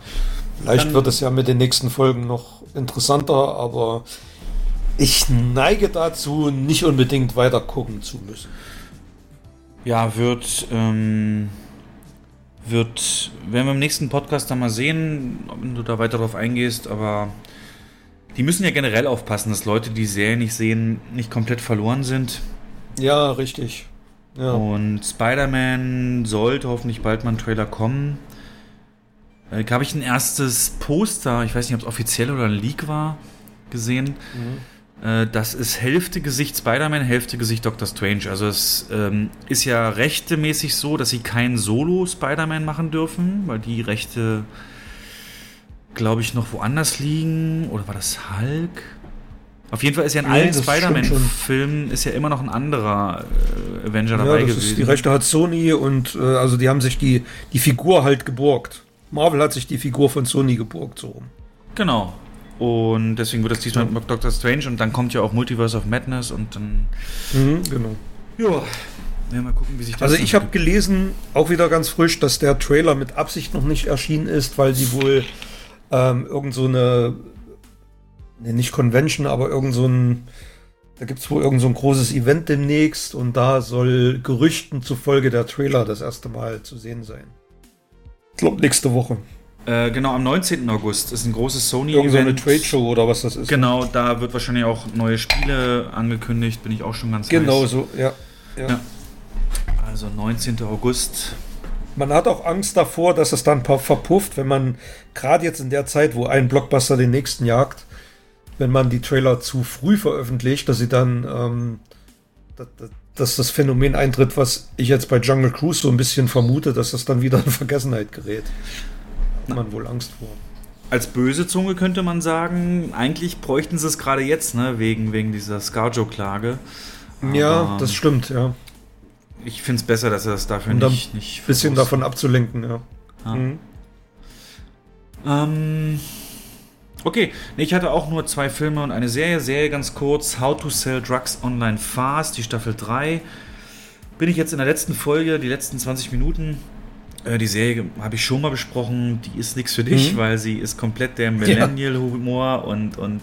Aber sie wird halt geschrieben von Leuten in deinem und meinem Alter. Das ist ja jetzt so, dass die Leute, die in Hollywood was machen, eben in unserem Alter sind und deswegen aufgewachsen mit den Sachen sind, die wir auch hatten. Und da merkst du halt extrem den Einfluss. Also ganz, ganz viele Filmanspielungen enorm. Äh, erkennt man wieder, freut sich dann einfach, sehr meta-humormäßig auch und trotzdem relativ spannend und gut gecastet. Also richtig schön wegguckbar, eine halbe Stunde die Folge. Und auch dich, glaube ich, würde sie packen, weil sie eben, weil du das auch schätzen weißt. Äh, Also du weißt, glaube ich, auch zu schätzen, so ein Meta-Humor, wenn dann äh, ja mal von außen oder in die Kamera direkt geguckt wird und, und die Filmanspielung, wenn du die dann wieder erkennst. Das kenne ich noch von SketchUp. Nur als Beispiel, äh, jetzt hatten sie in der einen Folge, jetzt haben sie einen Abiball. Sie sind ja alles Schüler. Und einer sitzt im Rollstuhl und hat sich als Bumblebee verkleidet. Fand ich natürlich mega so, ne? Komplett geil. Oder ähm, wenn über Netflix so selbstironische Witze gemacht werden. Naja, so spannend ist es anscheinend doch nicht, sonst würde Netflix schon längst die Story gekauft haben. Blick in die Kamera direkt, ne? Es ja gerade in dem Moment auf Netflix läuft. Und ja, spannend, schnell, tolle Schnitte, moderner Film, moderne Sehgewohnheiten. Genau mein Ding. Passt. Ähm, du merkst auch extrem, wie es für den internationalen Markt gemacht ist. Also teilweise reden die Leute auch Englisch, zitieren dann so, weißt du, wenn sie so Redewendungen werden ganz oft auf ähm, Englisch gemacht, dass man die dann scheinbar auch nicht mehr übersetzen muss. Ähm, SMS und so werden nur eingeblendet, damit man die auch dann eben äh, umschreiben kann auf eine andere Sprache und so weiter und so fort. Also das ist schon Wahnsinn, wie da Netflix drauf achtet. Und beim Abiball natürlich auch das Hauptthema Stranger Things Party. also alles da auf den Stil gemacht. Oder einer ist hier Tiger King verkleidet. Also alles Netflix-Properties. Aber gut, ist ja klar. Genau, dann, apropos Netflix, Film, den ich geguckt habe, der dir auch gefallen könnte. Da so ein bisschen so Agenten- und Twist-Filme und so weiter ähm, mit guten Schauspielern zu, zu schätzen weißt, ist äh, Duplicity. Duplicity ist ein Film mit Clive Owen und Julia Roberts. Habe ich vorher noch nie was von gehört, von 2003, glaube ich. Ähm, wo es darum geht, dass beide Unternehmensspione sind, also die versuchen anderen Unternehmen Geheimnisse abzuluxen und sich in diesem Film zusammentun, um ein ganz großes Ding zu drehen und beide gemeinsam äh, ihre jeweiligen Arbeitgeber so hinters Licht zu führen, dass sie am Ende die Millionen einsacken über das MacGuffin, was da verwendet wird, eine große Erfindung, die die, die Welt verändern wird. Ähm, und super sympathisch, weil es halt mit viel Sprüngen arbeitet, ähm, drei Jahre zuvor und so weiter und, und auch die Dialoge toll und smart geschrieben sind, nie langweilig sind und ich generell Clive Owen und Julia Roberts, die, die nehmen sich da nichts vom Charisma, sehr, sehr sympathisch. Du weißt nie, wer hat gerade die Oberhand, wer ist hier einen Schritt voraus. Ich liebe das ja, wenn so scheinbar irgendwie geht alles schief und dann kommt eine Sequenz, die zeigt, wie doch die ganze Zeit alles im Griff war und so weiter.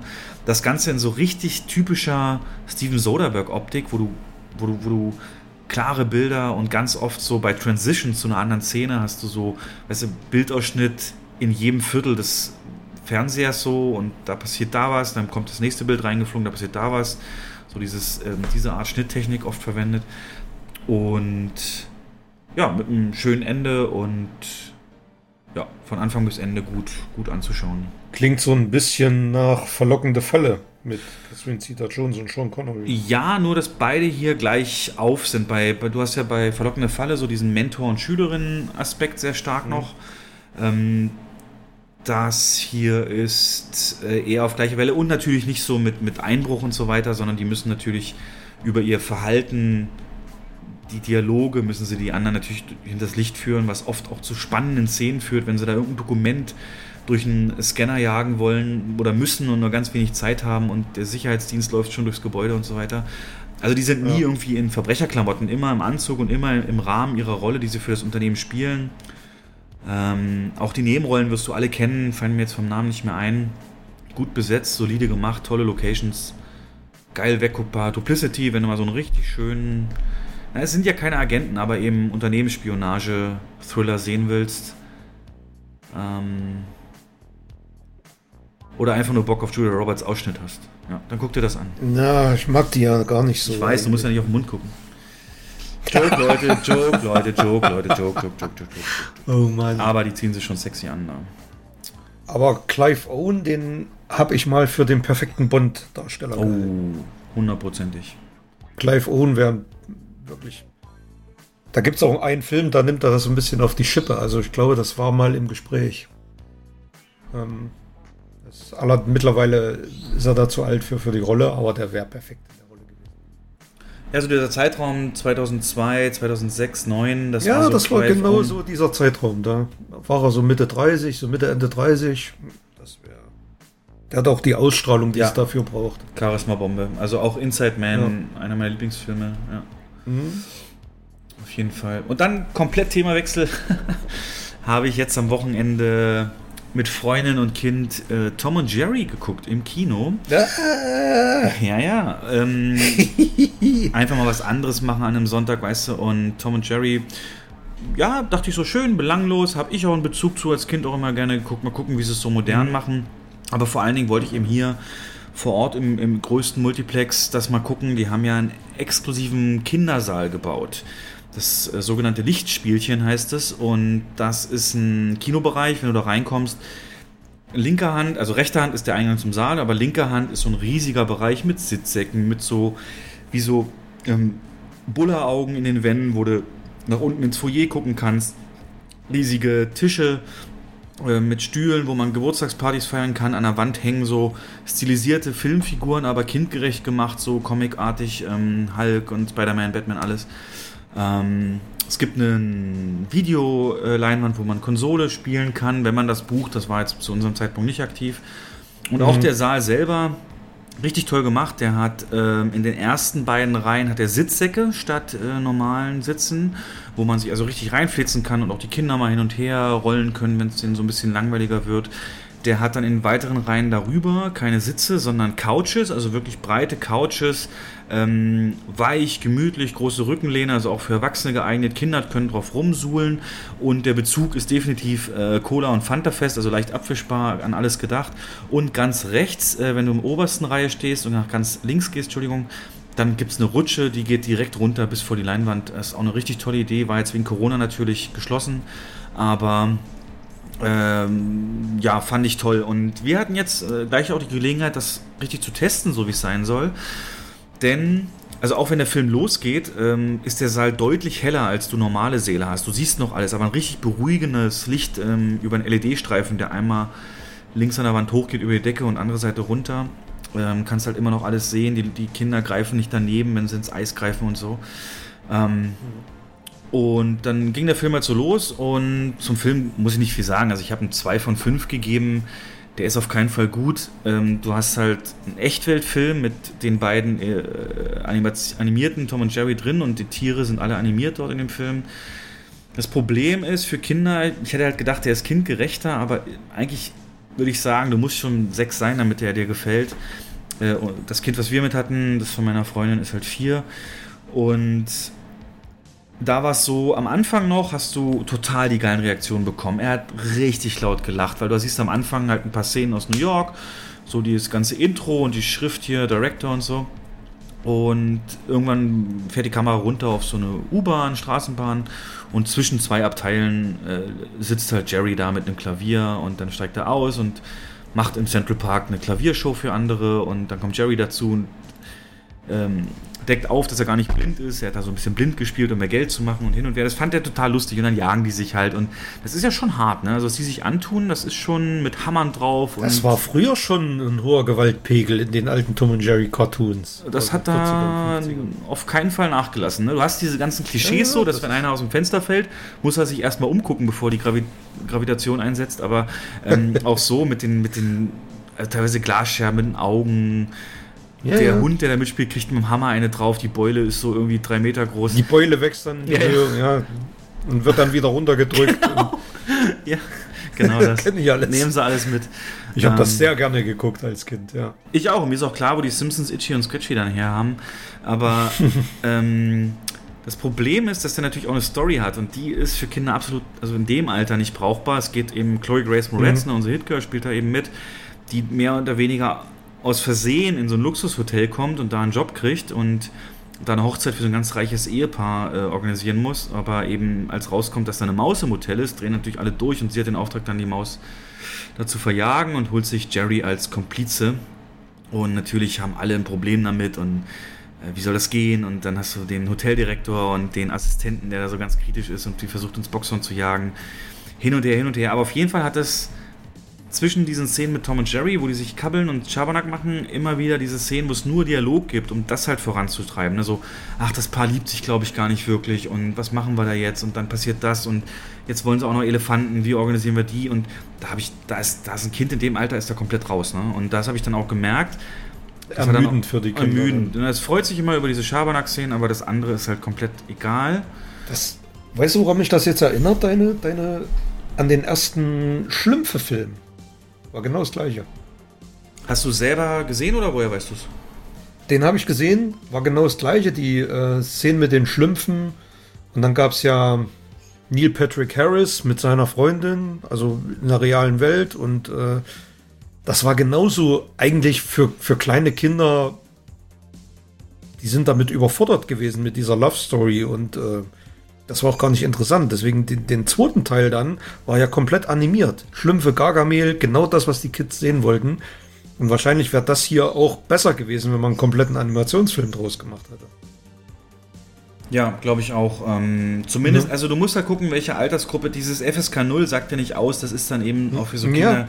geeignet. Da hätten mhm. wir uns höchstwahrscheinlich besser erkundigen müssen. Aber ich fand es halt, also ich fand es geil, weil ich New York wieder sehen wollte. Und mhm. ähm, Tom und Jerry kannst du eigentlich nie was falsch machen und nicht weiter darüber nachgedacht. Im Nachhinein, jetzt an diesem Wochenende laufen die Paw Patrol Filme, das wäre halt deutlich das geeignetere. Paw Patrol auch, auch in ja. diesem, diesem, diesem Saal. Aber der Saal war dann auch von Vorteil, denn als er dann keinen Bock mehr hatte, hat er dann auch wirklich komplett gebockt so und auch geschrien so, ich, ich gucke nicht mehr mit und dann waren zum Beispiel diese Couches halt so, er konnte ich da halt lang machen und bockig äh, reinlegen, weißt du, und das hat halt keinen gestört. Was ich ein bisschen kritisch fand, war die Lautstärke. Die war doch deutlich mehr, als wir es damals programmiert haben. Ähm, hat teilweise auch im Trailer mir wehgetan im Ohr. Ähm, der Film ging dann und ich glaube aber mittlerweile, die haben das deswegen so laut gemacht, weil als er sich dann die ganze Zeit beschwert hat und so, hätte es halt die anderen komplett rausgeholt, wenn, wenn das so leise gewesen wäre. Und in dem Zusammenhang war es gut. Also wegen dem Geräuschpegel im Saal, ja. Genau. Das war auch total scheiße. Ähm, Weißt du, es kam ein einziger Trailer vorher. Weißt du welcher? Nee. Also da frage ich mich auch, was für Leute da arbeiten. Das war das nächste André Rieu-Konzert. In so einem Film. ja. Wenn, Geil. Du musst ja. mal, guck, guck, dir mal das Trailerpaket an, was wir da vorhaben, aber das ist. Äh, Oh Mann. Fand ich Aber super unpassend. was du so sagst, erinnert mich, das ist ja eigentlich, ist das genau dasselbe wie Space Jam, ne? Space Jam 2, auch so ein Klassik-Cartoons, ähm, Roadrunner, bla bla, in der Umgebung Bugs Bunny, Daffy Duck, in einer Realfilmumgebung. Die Realfilmumgebung ist halt für kleinere Kinder komplett uninteressant. Mm, Na, bei Space Jam wird ja, ist ja nur der Anfang real, dann wird ja LeBron James Das weiß ich- in, weiß ich diese, nicht. in diese Comicwelt so. gezogen. Ja. Ach so, gut, dann. Das ja. Problem bei Space Jam 2 ist eher, dass sie halt alle Warner Brothers Properties durchgehen und irgendwie Referenzen drauf machen, unter anderem Mhm. Matrix, womit halt ein Kind nicht, nie, nie was anfangen kann, so weißt Und deswegen kritisch. Aber den hätte ich mir auch nie angeguckt. Aber so fand ich es halt mal interessant, diesen Saal zu sehen. Und ja, als nächstes. Aber der Saal ist dann eher. Der, der Saal ist dann eher nicht dafür geeignet, da drin Godzilla vs. Kong zu gucken, ne? Also war Mit- Laserprojektion mit alles super scharf. oder? Nee, das nicht. Aber das fand ich auch super angenehm mit dem Hellen, weil du weißt ja, ich bin so ein Nacho-Fan. Und äh, so konnte ich genau gucken, ist meine Käsepackung jetzt wirklich leer oder nicht. und dann das eben genießen. Nee, aber äh, als nächstes, äh, also Kino mit ihm, mit dem Kind, glaube ich erst wieder, wenn er ein bisschen älter ist. Und solange bietet das Kino, was wir hier vor Ort haben, ja noch Sachen wie 4DX-Kinos, die wir da mal auschecken wollen. Und ja, nun nehme ich gerne mit und jetzt habe ich halt erstmal den Kindersaal getestet. Genau. Du kennst das Kino ja, wir waren ja gemeinsam da. Du hast den Saal da auch Ja, schon ja, gesehen. wir waren da schon mal drin. Ja. Tenet haben wir da drin geguckt. Ja. Also nicht im Kindersaal. Nee, aber den, den Saal habe ich, glaube also wenn das der Saal ist, dann habe ich den noch im, im geistigen Auge vor mir. Ja. Guti, das war's von meiner Seite. Jo, Dein Highlight nächste zwei Wochen? mein Highlight nächste zwei Wochen. Mm, meinst du jetzt kinomäßig, filmstartmäßig oder habe ich kein besonderes Highlight? Ach doch, doch, doch, habe ich. Habe ich. Meine Schwester kommt mich besuchen am Wochenende. Oh, ich höre die Ghostbusters-Zitate schon. Ja, äh, weiß ich schon. Äh, Ich weiß genau, was wir gucken abends. Wir haben uns seit anderthalb Jahren nicht gesehen, seit März 2020, als die Halleluja. ganze Scheiße losging. Die ist jetzt gerade an der Ostsee oben, hat mit ihrem Freund da Urlaub gemacht, der vor zwei Tagen dann abreisen musste, wegen des Bahnstreiks. ne. Die ist natürlich dann ganz schön down gewesen jetzt. Der wäre sonst nicht mehr weggekommen da. Deswegen muss er vorher weg. Eklig. Ja, sehr eklig. Gut, als Rauschmeißer noch einen Gedanken von einem Twitter-Bild, den ich hatte, der den Film Batman und Robin in ganz anderes Licht rückt. Er hat versucht, den Planeten abzukühlen und sie hat versucht, die Wälder wieder zu begrünen und nachwachsen zu lassen. Und der Film wollte, dass wir uns für den Aktienmilliardär äh, begeistern. Ah, okay. Na, er war seiner Zeit einfach weit voraus. Und bleibt trotzdem der schlechteste Batman-Film aller Zeiten. Lassen wir so stehen. Hau rein, Jens. Okay, mach's gut. Tschüss.